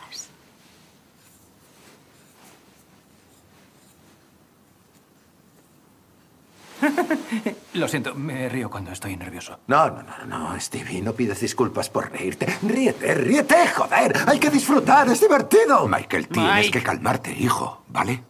Hay más gente en la mesa. Tienes que calmarte. Estás siendo un gilipollas. Gracias, Tito J, estoy bien. La clase de apoyo que esperaba de Sí, toda y la tú también estás siendo un gilipollas. Gracias también por eso, Tito J. Adelante. Vamos. ¿Qué quieres que pase, Eddie? Hazlo de una puta vez. ¿Eh? Sí, tíralo, suéltalo. Sí, venga. Ah, vaya, Lee, ¿es que muerdes? ¿Muerdes, Lee? ¿Es lo que haces? Virgen de la Por amor de Dios, tu madre se ha matado a trabajar durante días para ¿Qué hacer la cena. Ten No algo de respeto. En la mesa hay más personas. ¡Que cierres el puto piso! Tira el puto tenedor. Eso Siéntate, es. siéntate. ¡No tuyo. estás mirando! ¡Lo tiro! ¡No lo he tirado, niñata de los cojones! ¡Te has encogido! ¡Mira!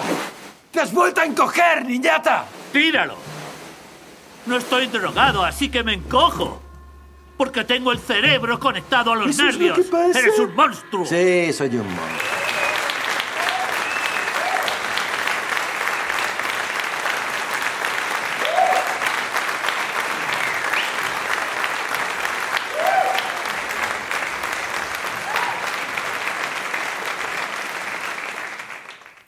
Es el sexto episodio de la segunda temporada de The Beer.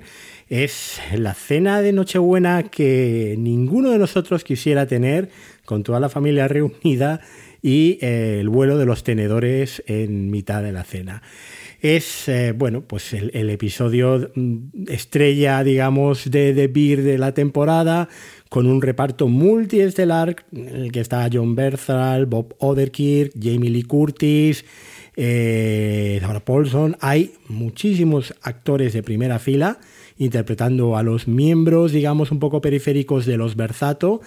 Y la tensión es irrespirable. O sea, para el espectador es un auténtico suplicio esta hora de episodio de ver qué más puede pasar. Jamás un tenedor produjo tanto desasosiego en el espectador y jamás un coche produjo tanto caos y destrucción. Una joya mm, que yo creo que recordaremos durante muchos años. Medalla de plata, puesto número 2, doblamos la apuesta. Tío, Garrett. Chef, llevo con esto una vida. ¿Puedo lavar platos o algo? No, tenemos los mejores lavaplatos del mundo. Lo retrasarías. No está limpio. Llevo nueve horas haciéndolo, sé cuando están limpios. Te he dicho que no está limpio. Ese tampoco está limpio. Hazlos bien, por favor. Son tenedores. Vamos fuera.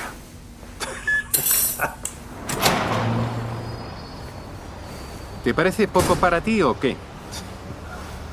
Tío, estoy puliendo tenedores con 45 años. Nadie te pide que estés aquí. No creo que nadie recuerde tu nombre. Buen intento. Sé lo que cuesta contratar a alguien desde el COVID. No tenemos ese problema. ¿Tú te tragas todo esto? eh? Sí, así es. ¿Por qué? Porque esto me encanta, Richie. Me gusta muchísimo, tío. ¿Sabes que cuando abrió este restaurante hace 12 años ganó el premio al mejor restaurante del mundo de ese año? Y sigue con tres estrellas porque nuestra lista de espera es kilométrica. Hay 5.000 personas esperando en todo momento. ¿Has visto sus caras cuando entran? Lo contentos que están de vernos y lo contentos que tenemos que estar de servirles. Poner este sitio en órbita requiere de 200 personas y en cualquier momento una de esas personas que estará esperando podrá entrar, gastará aquí su tiempo y su dinero. Lo siento, bro, pero tenemos que tener tenedores impolutos. Aquí cada día es la puta Super Bowl. No tienes que tragarte nada, Richie, solo tienes que respetarme. Respetar al personal, respetar a los comensales y tienes que respetarte a ti.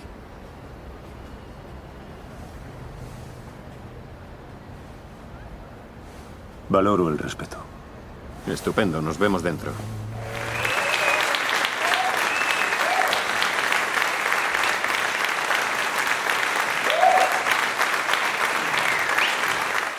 Y Tenedores era el episodio siguiente, el séptimo episodio de la segunda temporada de Debir, o cómo contar el proceso de redención de una persona eh, en prácticamente media hora. El personaje del primo, el auténtico toca pelotas del restaurante, de Carmi, eh, se va a un restaurante de tres estrellas Michelin a aprender simplemente el respeto a los demás y lo que es el servicio de un restaurante. Le ponen a pulir tenedores y ahí empieza su aventura eh, su viaje de superación y de convertirse, pues, de ser el que lastraba el barco a eh, casi el capitán en algunos momentos de zozobra. Y si a esto le añadimos a la gran Olivia Colman como maestra de ceremonia final del episodio, pues tenemos pues una de las piezas televisivas más importantes, más bonitas y, de verdad eh, que, que mejor cuerpo dejan al espectador de los últimos años. Tenedores es una obra maestra y por eso tiene la medalla de plata merecidamente de este ranking de mejores episodios del 2023. Y toca saber, toca irnos al primer puesto, a ver cuál ha sido el mejor episodio de serie de televisión de 2023.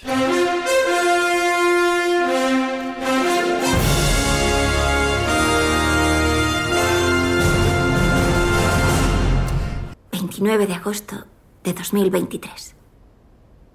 Si encuentras esto, por favor no entres al dormitorio. Dejamos una ventana abierta para que la casa no oliera, pero no será agradable de ver. Supongo que eres tú, Joel, porque cualquier otro se habría electrocutado o habría caído en una de mis trampas.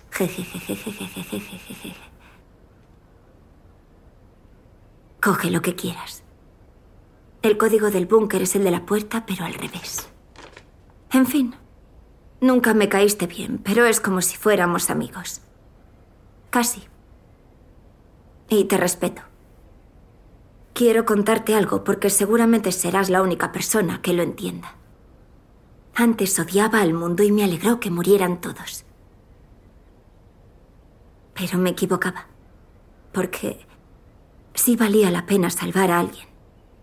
Y eso hice. Le salvé y le protegí. Para eso estamos los hombres como tú y como yo. Tenemos una misión. Y pobre del hijo puta que se cruce en nuestro camino. Te dejo todas mis armas y mi equipo. Úsalo para cuidar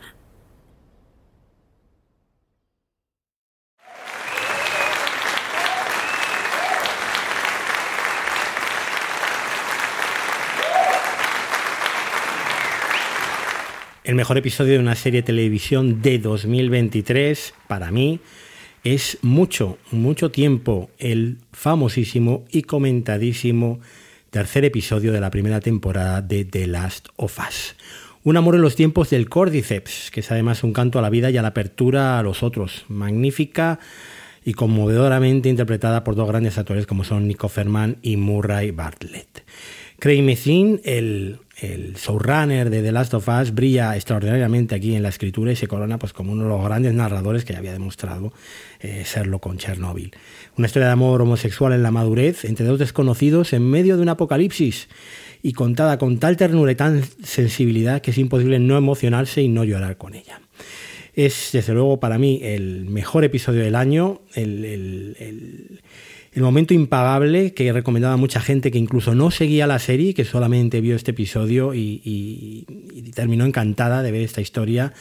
Y bueno, pues la lectura de esa carta final leída por el personaje de Bella Ramsey pone este broche final a este ranking de mejores episodios del 2023. Y ahora, pues eh, ya solo queda, llevamos ya dos horas y media largas de programa, el top 20 de las mejores series del año aquí en Over the Top.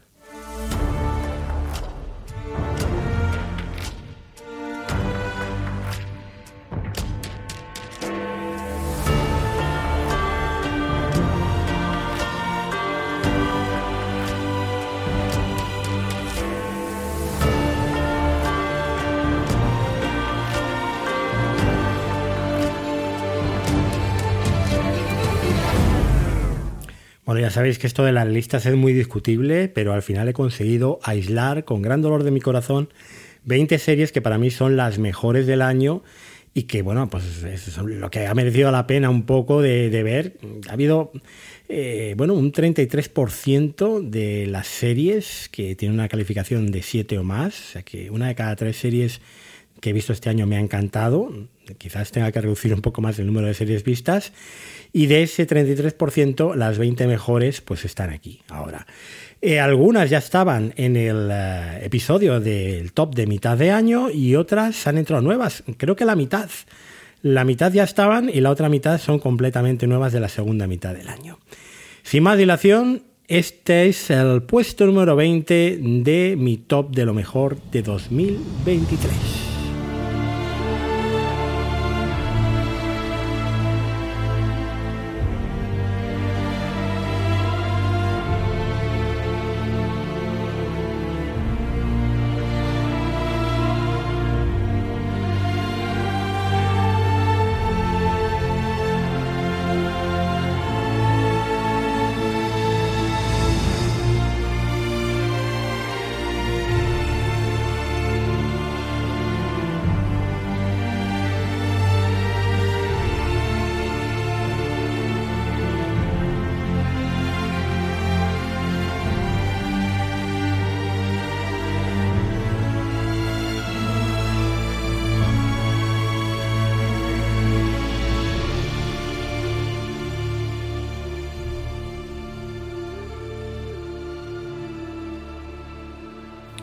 Podía faltar una serie de Taylor Sheridan en el top, en el año en que descubrí a Taylor Sheridan.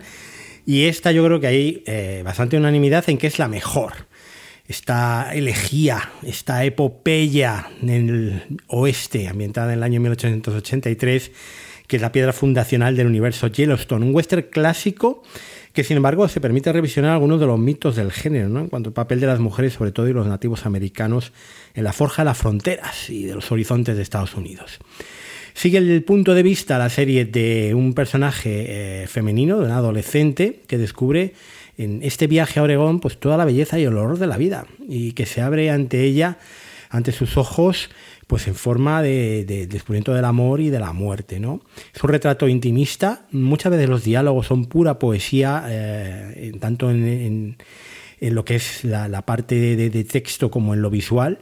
Y, bueno, al final uno de los mensajes que Taylor Sheridan repite y una y otra vez, ¿no? La naturaleza viva es perfecta y el hombre es, es la variable prescindible en esta ecuación. Un canto a la tierra y al cine de siempre que yo creo que consolida a Sheridan como uno de los mejores showrunners y creadores de televisión del momento. Puesto número 19.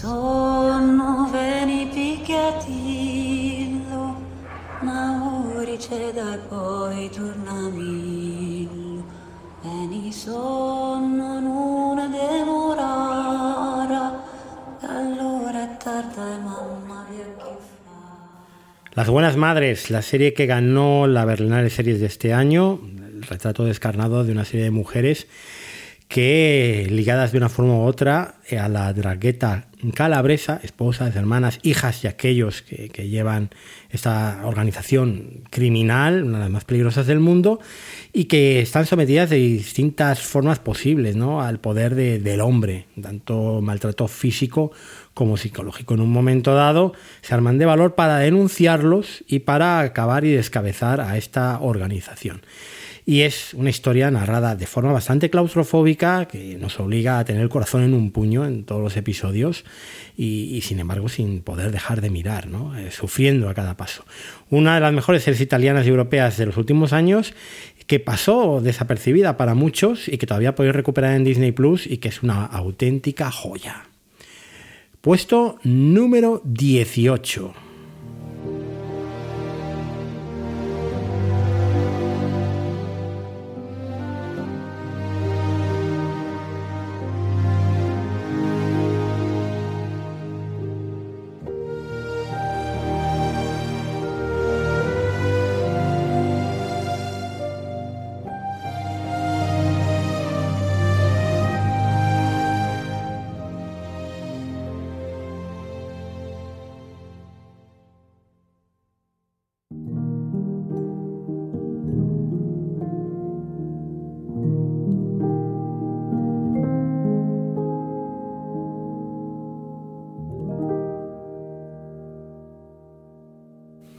Nolly, la serie que aquí en España nos trajo Filming, la carta de amor de Russell T. A la televisión de toda la vida, a la que ven diariamente millones de personas y que varias generaciones han disfrutado eh, pues simplemente para entretenerse. Y todo ello a través de reivindicar y de homenajear a Noel Gordon, la gran dama de la pequeña pantalla británica, protagonista absoluta de aquella mítica serie Crossroads. En Nolly podemos ver el último periodo de auge de la actriz antes de que fuera despedida, cayera en desgracia, con una interpretación portentosa de Elena Bonham Carter llena de matices. Y bueno, pues una historia que, que, acaba descubriendo los celos y las envidias de género dentro de la televisión y con una escena maravillosa en el último episodio donde la propia protagonista se abre y cuenta toda una vida de humillaciones toda una vida de lo que era el papel de la mujer en ese entorno televisivo. Una forma de rodar por parte de Rachel T. Davis que es eh, eh, bueno, fantástica y que le emparenta con la mítica Fedora del gran Billy Wilder, la, última película del, la penúltima película del maestro, y que es de nuevo la consagración de que estamos ante uno de los grandes creadores del audiovisual británico. Otras joyas como, pues no sé, Very English Scandal, It's a Sin, Years and Years. Las dos últimas han estado siempre en los tops de mejor del año en estos últimos años. Así que Russell T. Davis siempre en mi top. Puesto número 17, y gracias de verdad con el corazón a todos aquellos que me recomendasteis esta serie que sin vosotros jamás la hubiera visto.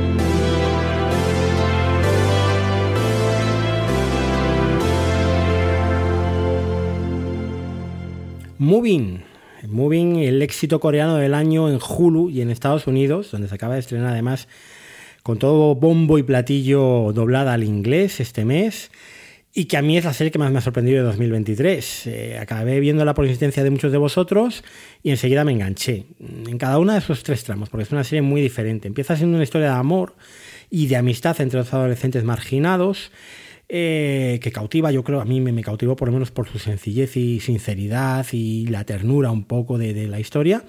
Y que en el tramo central pues, alcanza el punto álgido cuando de repente ¿no? nos cuenta en modo flashback durante varios episodios eh, el pasado, ¿no? la vida de los progenitores de estos adolescentes.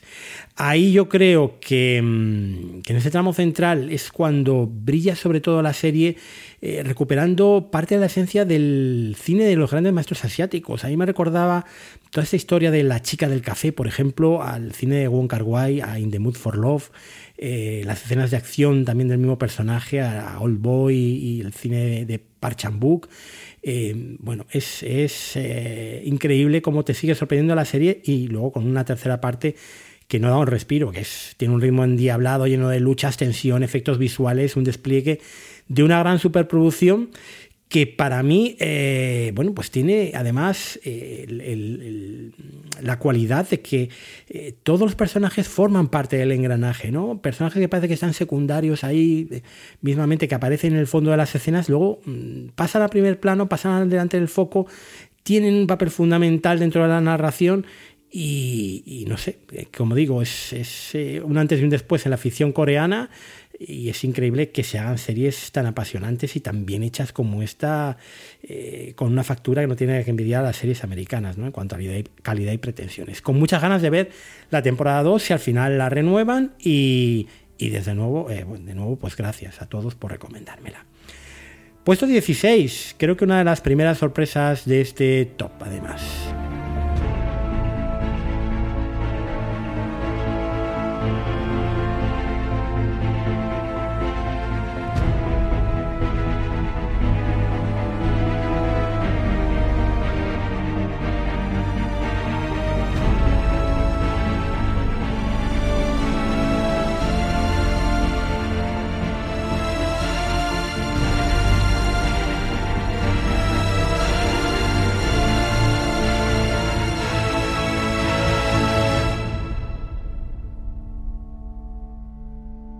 Esto puede chirriar a más de uno, pero si soy sincero conmigo mismo, es una de las series que más he disfrutado este año y que no es otra que la sexta y última temporada de The Crown, partida en dos trozos. Para mí, mejor todavía los seis episodios finales, llevando un poco la contraria a todo el mundo.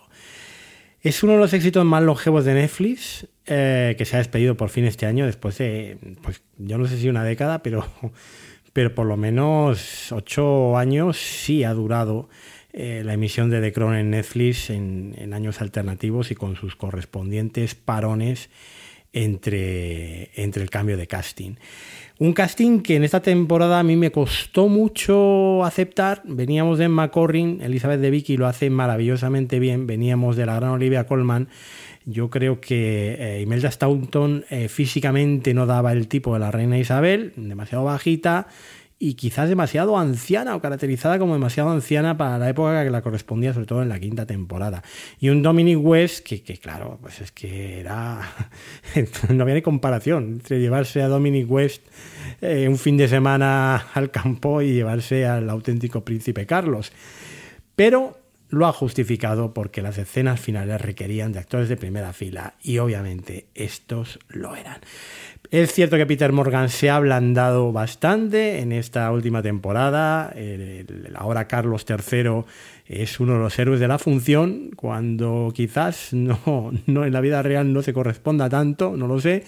Y él ha tomado partido claramente y ha tenido unos villanos sobrevenidos como el señor Alfayet o la propia Carol Middleton, ¿eh? la madre de Kate Middleton, que con sus tejemanejes muy discutidos y muy comentados en la prensa británica y americana, esta versión de los hechos un poco sui generis, pues ha dado mucho que hablar.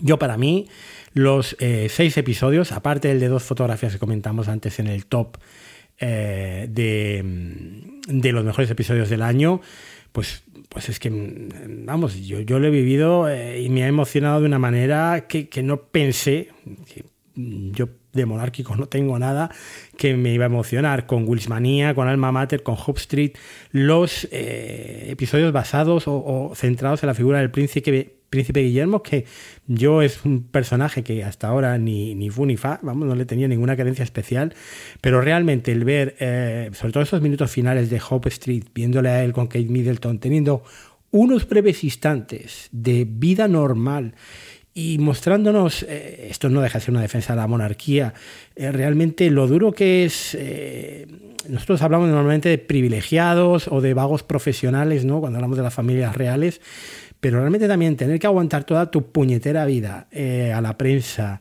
el estar bajo los focos, el no poder salir a tomarte una pizza con la persona a la que quieres, todo esto la serie lo refleja muy bien y logra emocionar al espectador, por lo menos a mí me emocionó.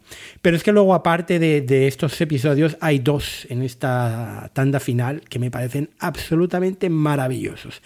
Uno es Ruritania, aquel en el que Tony Blair obliga a hacer recortes en el presupuesto de la Casa Real y tienen que empezar a, eliminar todos esos mini oficios ligados a la corona como cuidador de los cisnes o como eh, lanzadora de flores de la reina.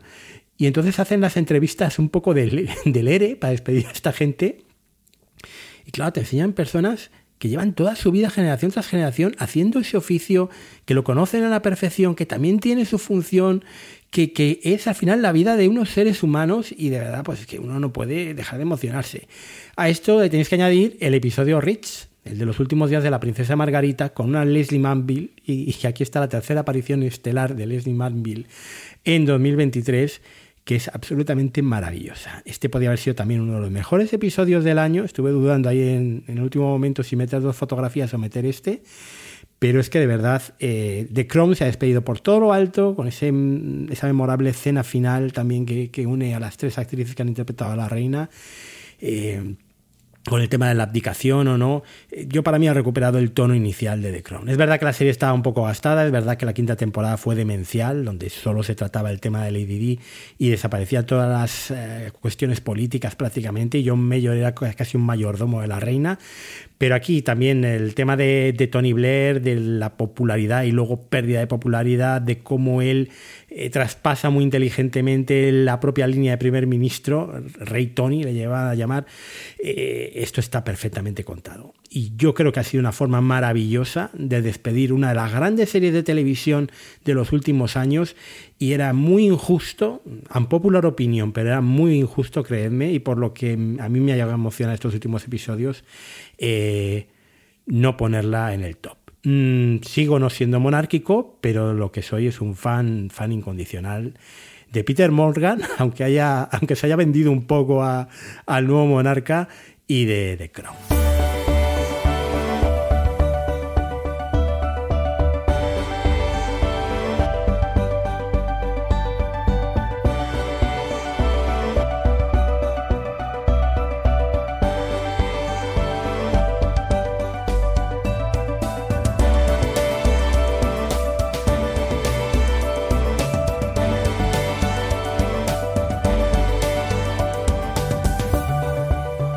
Los que ya me conocéis y me lleváis escuchando tiempo, sabéis que Heartstopper es uno de mis lugares felices televisivos del año y por lo tanto en el puesto 15 pues no podía faltar la segunda temporada de Heartstopper que me ha gustado casi tanto o más. Bueno, yo creo que tiene cosas em, diferentes y muy buenas respecto a la primera temporada.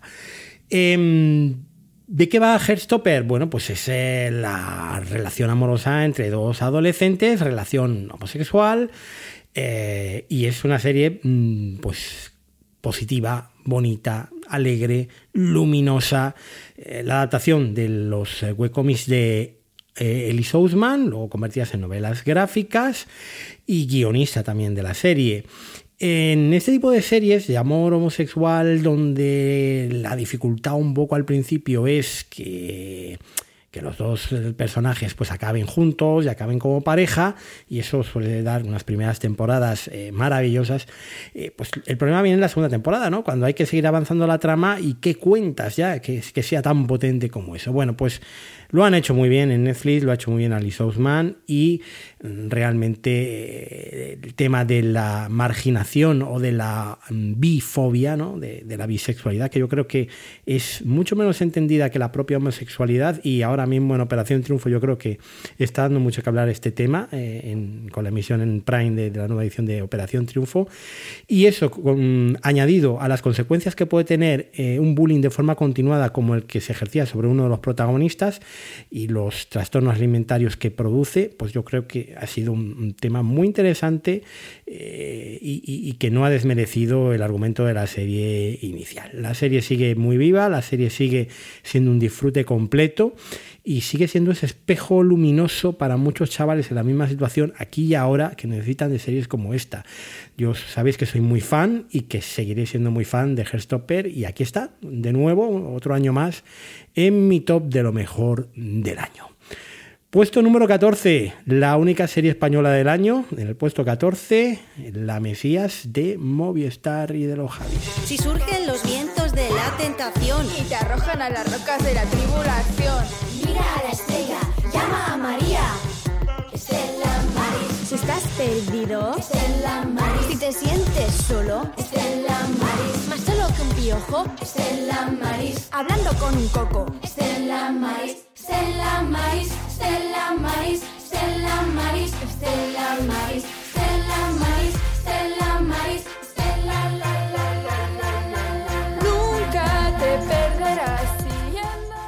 la serie española del año, para mí para muchos otros, a la que dedicamos el último programa Plus, Gerard y yo, pues ha sido todo un, un descubrimiento, ¿no?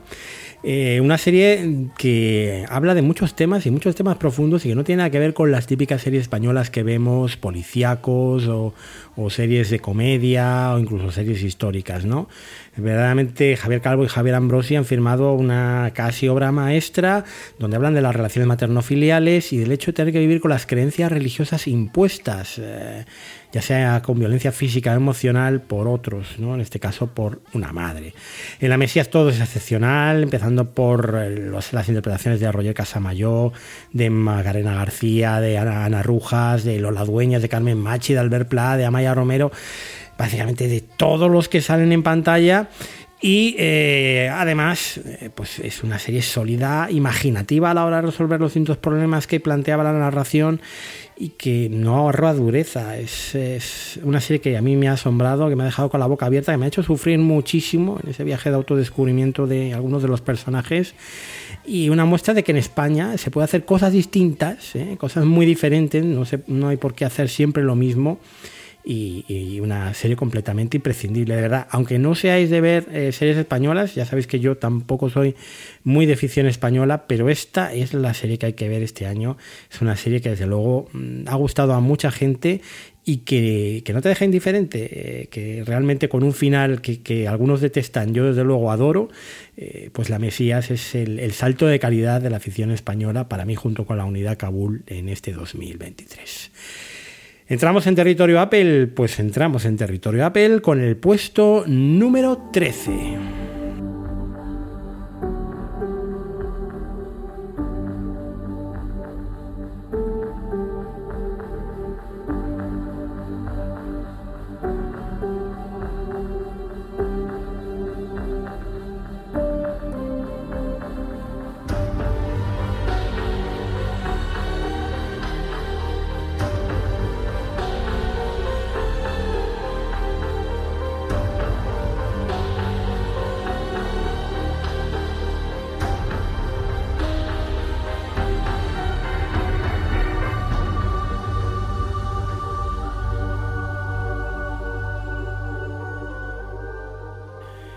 Silo, una de las series más sugerentes del año con una atmósfera más cautivadora. La nueva propuesta de ciencia ficción de Apple, la adaptación de las crónicas del Silo de Hugh Howey, este primer acercamiento a su mundo post-apocalíptico, que a mí me recordaba mucho a The en el sentido de que esta primera temporada ha sido un relato de de detectivesco, ¿no? Podríamos decir, que transcurre pues, en un ambiente como es este silo gigantesco, donde casi en más de 100 niveles vive recluida la humanidad tras una catástrofe eh, apocalíptica que ya nadie recuerda muy bien. Este es el punto de partida para un universo que se va a ir ampliando en posteriores temporadas y yo creo que esta serie no va a dejar de subir en los rankings de final de año. De momento se ha estrenado aquí en el puesto número 13.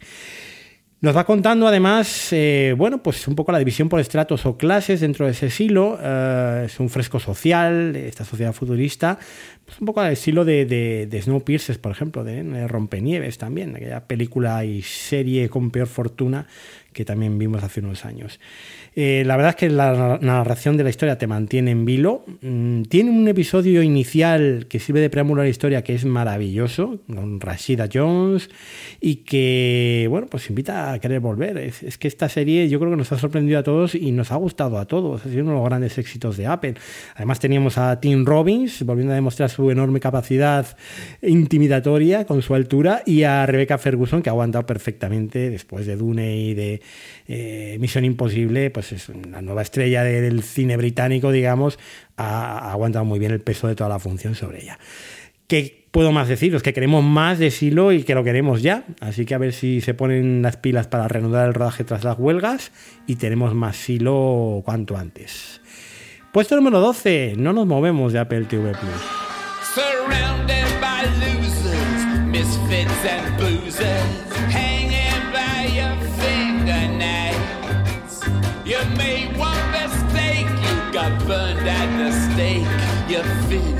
You're foolish, you fail. There's always a hope on this slippery slope. Somewhere a ghost of a chance to get back in the game and burn up your shame and dance with the big boys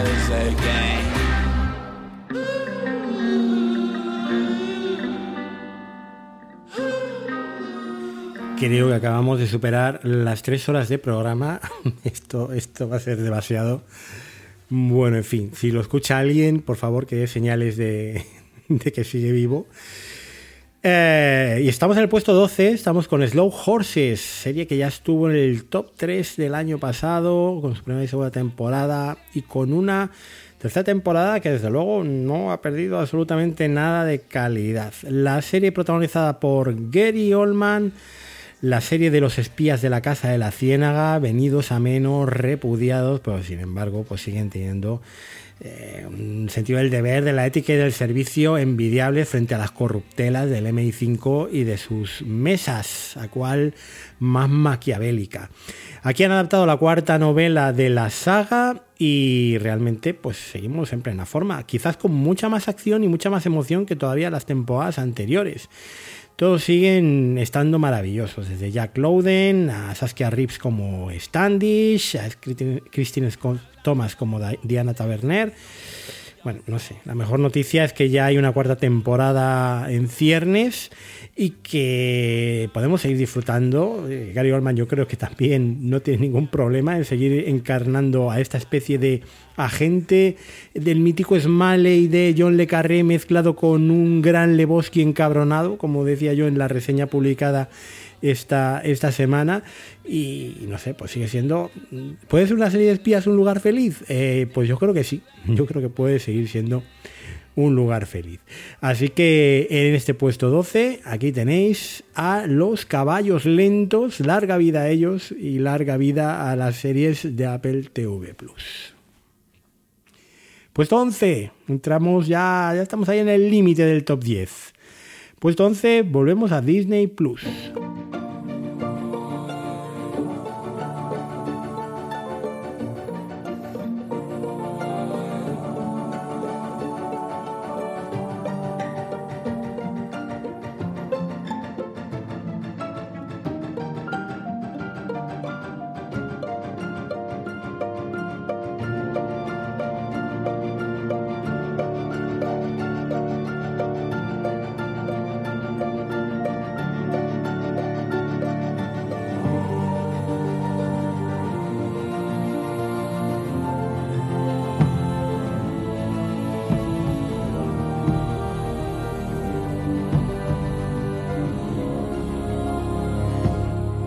Jesse Eisenberg, Lizzie Kaplan, Claire Dance, el trío protagonista de Fleischman está en apuros están absolutamente maravillosos en esta serie.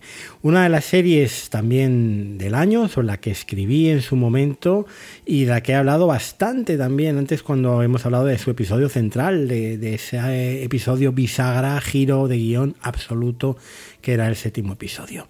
Las interioridades de un matrimonio, el machismo, digamos, del día a día, contado desde el punto de vista de estos tres personajes en una serie que empezaba pareciéndose a las típicas películas de Woody Allen de análisis de relaciones de pareja, pero que acaba siendo algo completamente distinto, algo muy fresco y desde luego muy, muy interesante.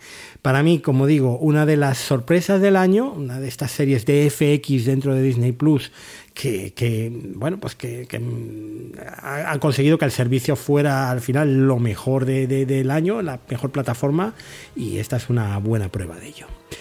Puesto número 10, entramos en el top 10 y nos vamos de nuevo a Apple TV Plus.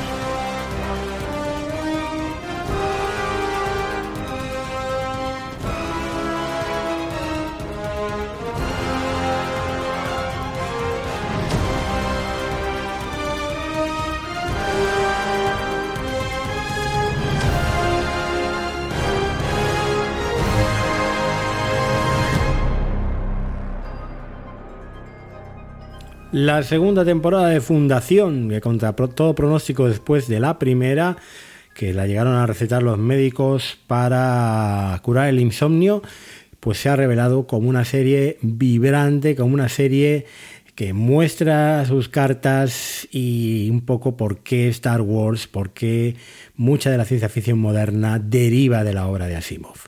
Desde el absoluto despliegue de medios que ha hecho Apple TV Plus usando decorados reales, decorados eh, CGI, maquetas impresas en 3D, eh, bueno, hasta lo que es eh, la, aventura espacial en, toda su dimensión.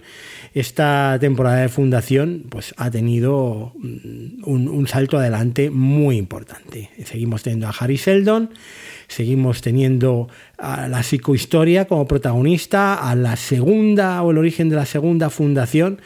Y, yo creo que ha corregido todos los errores y fallos que tenía esa primera temporada, con- con- convirtiéndose pues, en, en la serie de ciencia ficción del momento ahora mismo, eh, ahí junto con Para toda la humanidad, pero yo desde luego prefiero esta, esta que es eh, algo todavía de ciencia ficción más pura y no obstante, pues eso, adaptada a la gran obra de Asimov.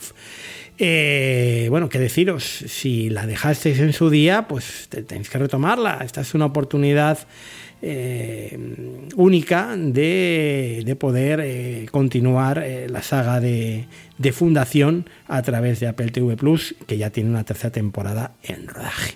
Un auténtico disfrute, un auténtico disfrute y un auténtico lujo y verla en 4K ya ni os cuento. Así que, puesto número 10, Fundación, y nos vamos al puesto número 9, la única serie de AMC Plus del top.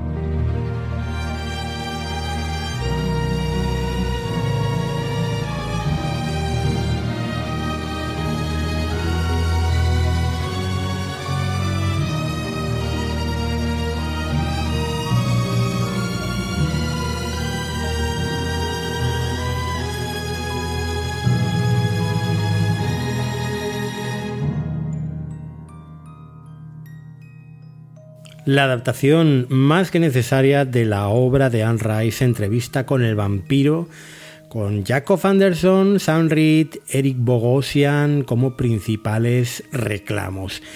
Una historia que se profundiza, mm, como no se había profundizado en la película de Neil Jordan, en la relación homosexual entre los dos vampiros protagonistas, pero también entre esa familia disfuncional que forman con eh, bueno, pues con la pequeña Claudia. Mm, Una serie con un despliegue de decorados de Nueva Orleans fantástico, describiendo la sociedad un poco pueblerina de esa ciudad de Luisiana en los finales de- del siglo XIX, principios del XX, y, y una serie que a mí me encandiló y me tuvo absolutamente maravillado durante toda su emisión. La podéis recuperar en AMC Plus. La segunda temporada la tendremos este año. Ya estuvo en el top 10 de mitad del año y aquí ha permanecido bajando algún que otro puesto. Pero entrevista con el vampiro verdaderamente eh, a mí me fascinó y sigue siendo una de mis series favoritas del año.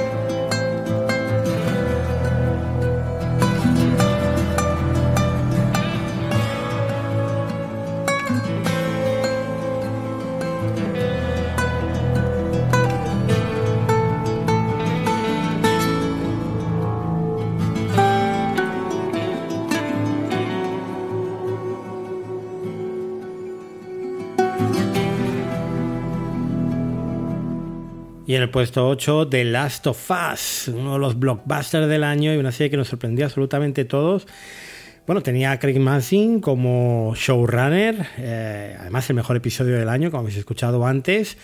Y yo creo que esta adaptación del popular videojuego yo no había jugado nunca y desde luego la historia me encantó. La historia con Pedro Pascal, con Bella Ramsey, que se ha convertido ya en una superestrella definitivamente después de este papel, y una serie que, bueno, el marco es un poco esta, esta pandemia del Cordyceps, este escenario posapocalíptico, pero luego esto da lugar a un montón de historias, un montón de personajes que se van encontrando en su periplo por los Estados Unidos, a cual más interesantes, y además con una profundidad en cuanto a las decisiones morales eh, que a mí, desde luego, me, dejó completamente eh, admirado ¿no? y maravillado.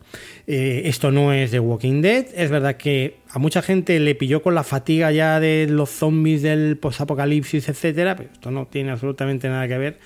Y yo creo que ha sido la gran joya de HBO, una de las dos joyas del HBO, de hecho es una de las dos series de HBO Max que tenemos en este top y que ha salvado un poquito eh, la, cara de, la plataforma en, en su año, yo creo que más aciago desde que está entre nosotros. The Last of Us, que tendrá segunda temporada en 2025, lo ha retrasado todo un poco la huelga de guionistas eh, y de actores, pero yo creo que, ahora mismo es eh, la serie bandera, ¿no? Junto con igual la Casa del Dragón de, de lo que es el grupo Warner. Así que muchísimas ganas de continuar con las aventuras de Joel y de Ellie. Y aquí está, estaba ya en el top y aquí sigue, esta vez un poquito más abajo también, el puesto número 8. Nos vamos al puesto número 7, nos vamos a la otra serie de filming que está en este top. Nos vamos a Sherwood y nos vamos de nuevo a Leslie Manville en su última aparición estelar de este 2023 en este top.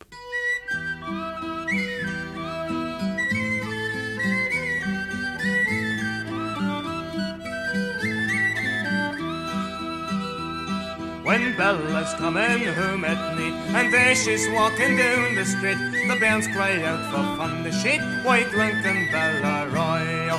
And she came in a rattling, rattling bass, set off a galloping, galloping bass, and arms got walloping, walloping, all for fear of Delarroy. Now when she's gone in through the chairs, the bands begin to shout and blare, and cry she's going up the stairs, this drunken Sherwood es una de las mejores series británicas del año. Yo escribí con mucho entusiasmo sobre ella cuando la vi.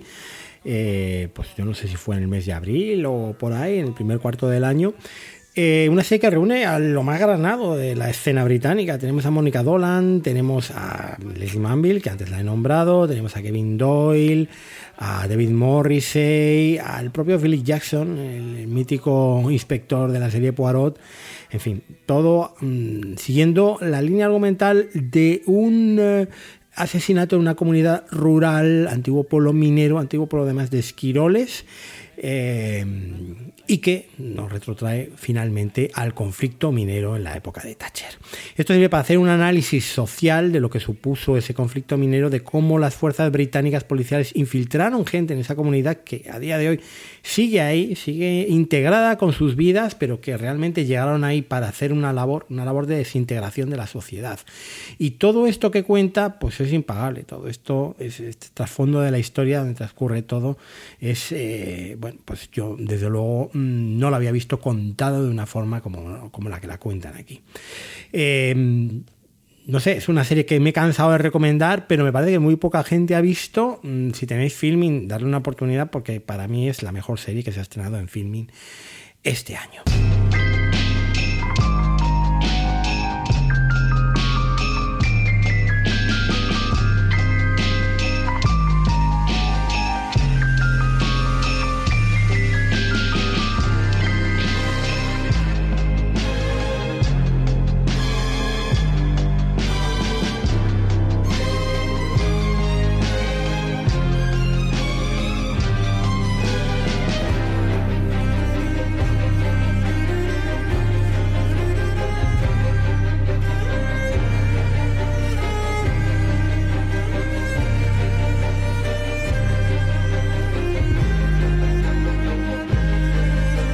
Y en el puesto número 6, la temporada final de Succession, una de las series de la que más se ha escrito y más se ha hablado, eh, pues yo creo que en los últimos años, ¿no? Esta sí que ha sido la serie de prestigio de HBO y que aquí la tengo quizás un poquito más baja de lo que yo pensaba, pero bueno, se pone uno a meter series en el top y al final Succession pues baja del tercer puesto que estaba a mitad del año al sexto.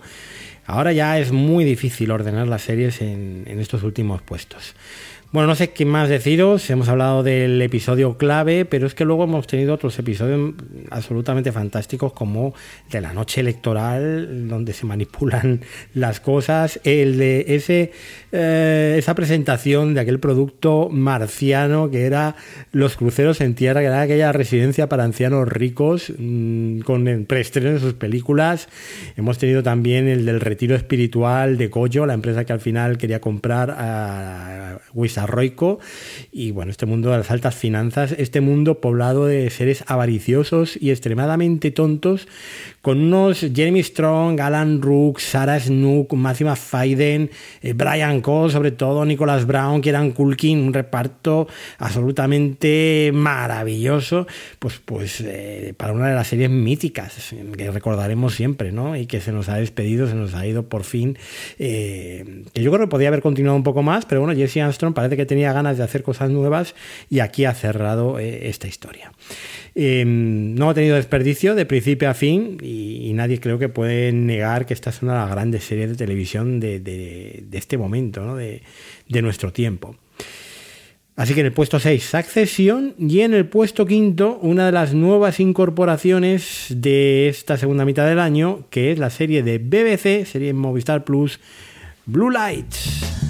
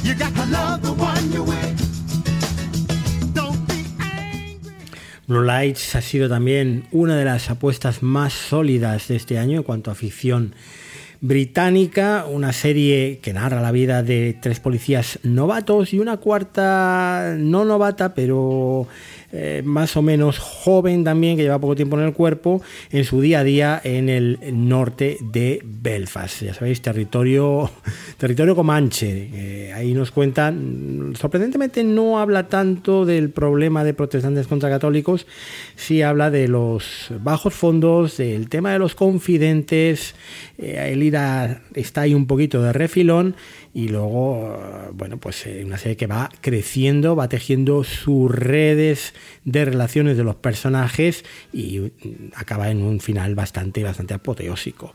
Una serie que a mí me encantó, una serie de seis episodios con muchos actores debutantes y luego pues con algún que otro viejo conocido de la ficción británica eh, como es el caso de Richard Dormer, ¿no? que habéis visto en Juego de Tronos, en Relic, a mí me gusta especialmente, haciendo de ese policía veterano que es un poco el padre de todos ellos. Eh, Blue Lights, como digo, una apuesta también que si no la habéis visto es desde luego ganadora y una serie que probablemente os va a dejar encantados y muy satisfechos si la tenéis en Movistar Plus. Entramos en la parte final, ya quedan solo cuatro, las cuatro mejores series de este 2023 y en el cuarto puesto una de las sorpresas del año, aunque ya estuvo en ese ranking de mitad de año. En el puesto 4 vuelve Apple TV Plus con las gotas de Dios.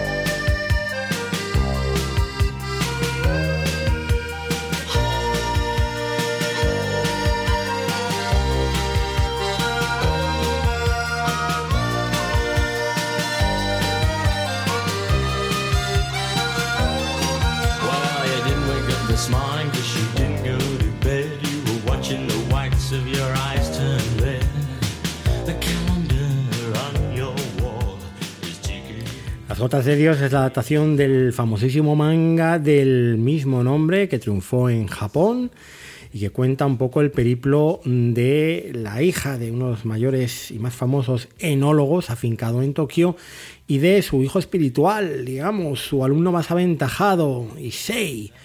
Camille y Issei lucharán por la herencia de este hombre, de esta especie de padre, y eh, se someterán a varias pruebas para, demostrar sus conocimientos enológicos.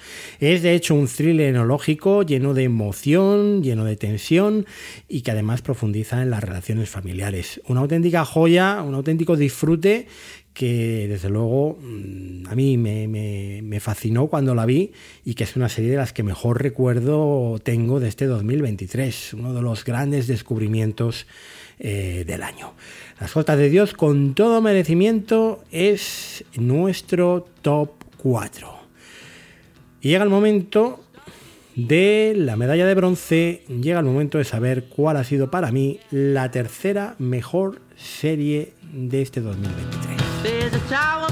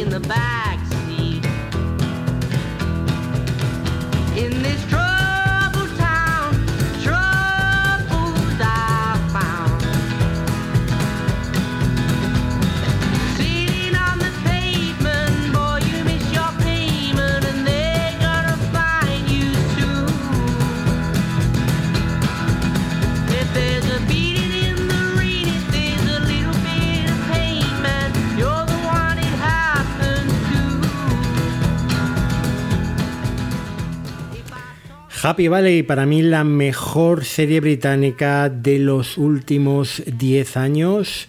La serie que encabezaba el top de mitad de año y que ahora aparece como medalla de bronce, serie que está en Movistar Plus disponible. Una serie que no solo es un policial, es también un drama psicológico familiar fabuloso.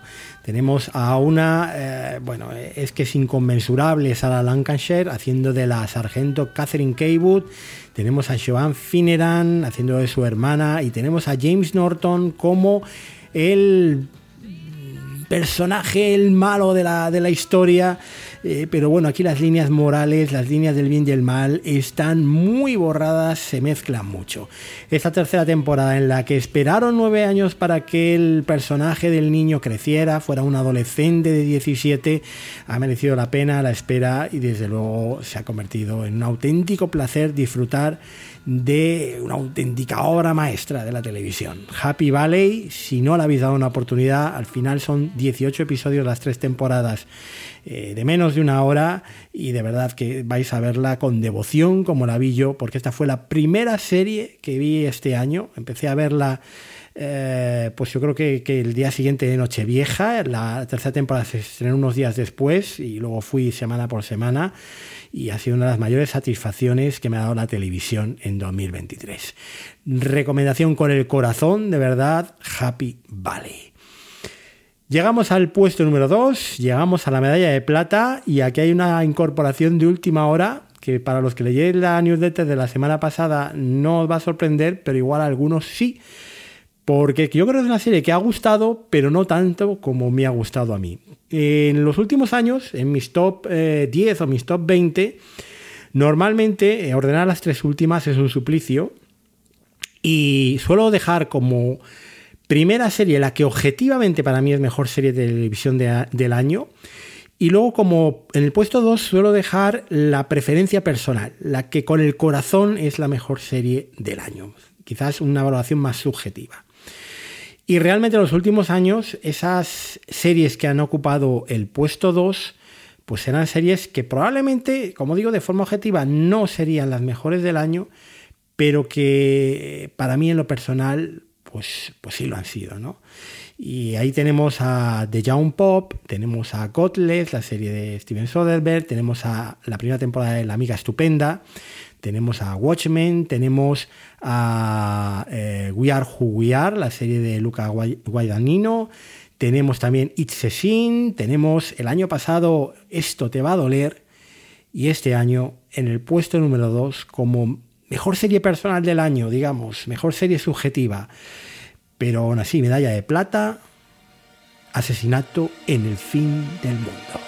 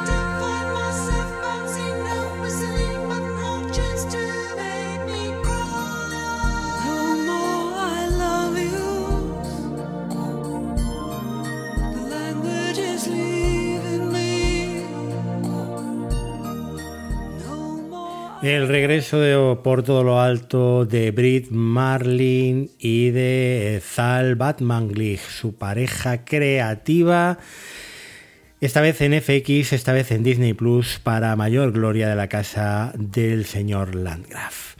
Este Whodunit, esta actualización de las series de ah, basadas un poco en la obra de Agatha Christie de asesino en espacio cerrado en el que van muriendo un personaje tras otro, mezclado con una reflexión aguda y absolutamente maravillosa sobre las nuevas tecnologías, sobre el cambio climático, sobre el futuro de la humanidad y sobre el dinero en manos de unos pocos de estos nuevos magnates de la tecnología. Es una combinación fascinante. La serie que comanda la gran Emma Corrin, porque yo creo que podemos hablar ya de una de las actrices que más que más eh, vamos a ver a partir de ahora y que mm, va a tener eh, mayor importancia en la escena internacional. Es una auténtica, es un animal interpretativo esta chica y muy bien acompañada también por la propia Brit Marling y por Clive Owen, el papel del millonario, a mí me ha seducido de principio a fin. De verdad, he visto cada episodio con, con eh, una devoción religiosa casi. Eh, y, desde luego los, la cantidad de significados ocultos que han metido ellos en su serie, como ya hicieron en DOA, lo que pasa es que era menos accesible, aquí tenía una lectura que podía ser más simple para aquel que simplemente quisiera ver una serie de crímenes, una serie de tipo eh, 10 negritos, una cosa así, pero que luego si escarbabas un poco te encontrabas con homenajes continuos al resplandor de Kubrick, eh, te encontrabas también con el cuento de Caperucita Roja, ahí escondido. Eh, Emma Corrin era el personaje de Darby Hart, eh, esa detective de la generación Z, un auténtico icono cultural, yo creo. Eh, pues era esa caperucita roja, ataviada así en, algunas escenas, y ese lobo feroz, esa abuelita que nos ayuda con sus sabios consejos, eh, como una auténtica abuelita, y que en el fondo es un lobo, un lobo con los ojos muy grandes y con las orejas más grandes aún. De verdad, si no le habéis dado una oportunidad a esta serie que está en Disney Plus, os perdéis. Para mí, una de las mejores series del año. Muchos la estamos metiendo en el top. Creo que yo soy el que la ha metido más arriba. Pero desde luego se lo merece. Y, para mí va a ser un- una experiencia inolvidable. Se habla ya de que la serie limitada va a ser un, un White Lotus, es decir, que podría tener una segunda temporada. Eh, creo que Emma Corrin está por la labor y creo que Marlin y Batman Glick, después de haber estado un poco en el ostracismo cuando les cancelaron de OA, también están por la labor. Eh, yo para mí sería una noticia maravillosa que, que siguiera esta serie y que tuviera una segunda temporada al menos tan brillante como ha sido esta, desde el primer episodio hasta el último, cada escena, cada planificación de ese hotel, esa especie de hotel Overlook, como contaba yo en la reseña, ¿no? Y, bueno, pues qué más os puedo decir, ¿no? Yo, yo es- estoy completamente su- subyugado a, a- a esta serie. Así que en el puesto número 2, Asesinato en el fin del mundo, y estamos llegando al final, hemos pasado las tres horas y media de programa ya. Y vamos con la serie número uno, la mejor serie del año, que yo creo que ya es, eh, no es un secreto ya para nadie, pero bueno, vamos con ella.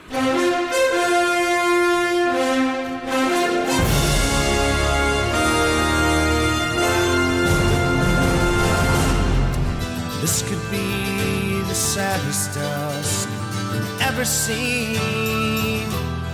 Turn to a miracle. I lie.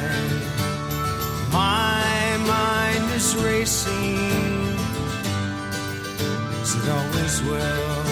My hands tired, my heart aches. I'm half a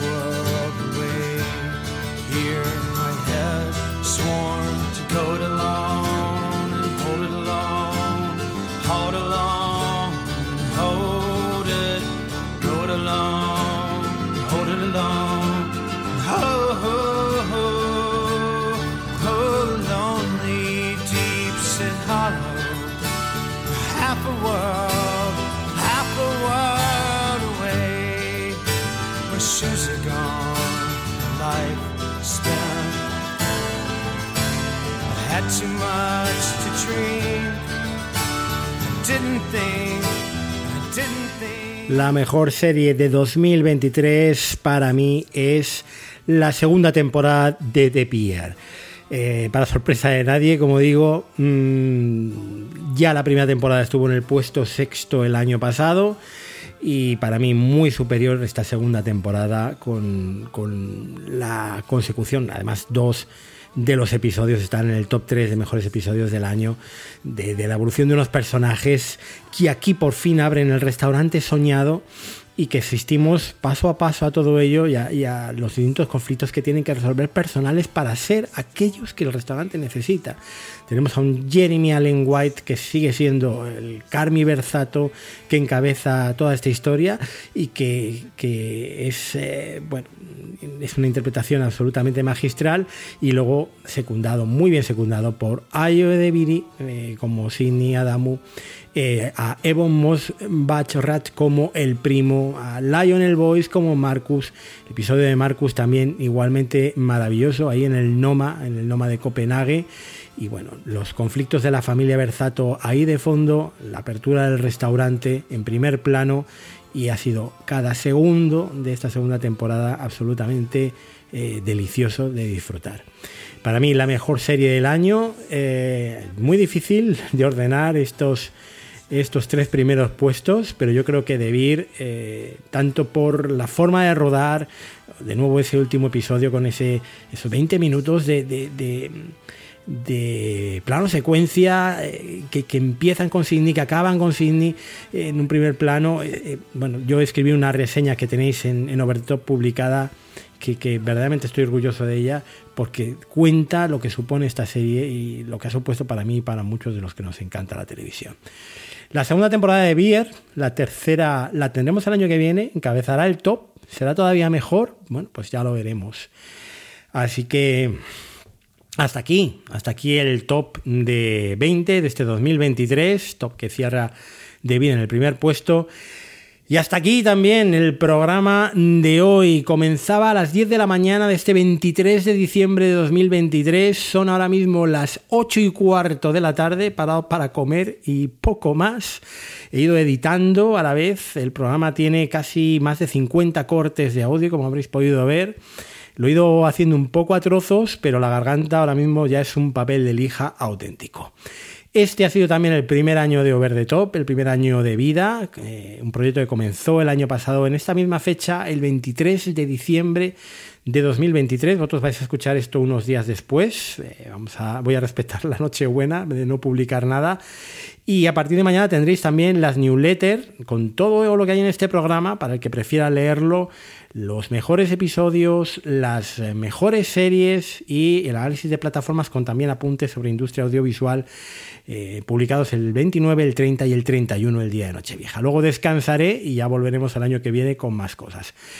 Quiero dar las gracias y dedicar este programa maratoniano a varias personas, empezando por Pedro Sánchez y por Emilio Cano, que son mis alma mater del podcasting, y luego por mis dos compañeros de podcast actualmente, tanto Gerard Rafart, eh, mi querido amigo, que espero que esté el año aquí acompañándome, como CJ Navas, mi compañero en FDS Over the Top. A vosotros y a cada uno de todos los que habéis llegado hasta aquí al final y habéis apoyado Over the Top desde el principio o desde la última semana, muchísimas gracias. Feliz Navidad, que tengáis un feliz 2024, que tengáis todo lo que os merecéis. Nos vemos a la vuelta en el nuevo año, un nuevo año que espero que sea un poquito mejor para mí que el 23, que ha sido bastante terrorífico en cuanto a salud y en cuanto a muchas otras cosas. Eh, yo estoy convencido de que así será. Gracias, nos seguimos escuchando. Hasta pronto. Suscríbete a nuestra newsletter en www.overthetop.es. Síguenos en redes sociales en arroba overthetopes o únete a nuestra comunidad en telegram.me barra overthetopes.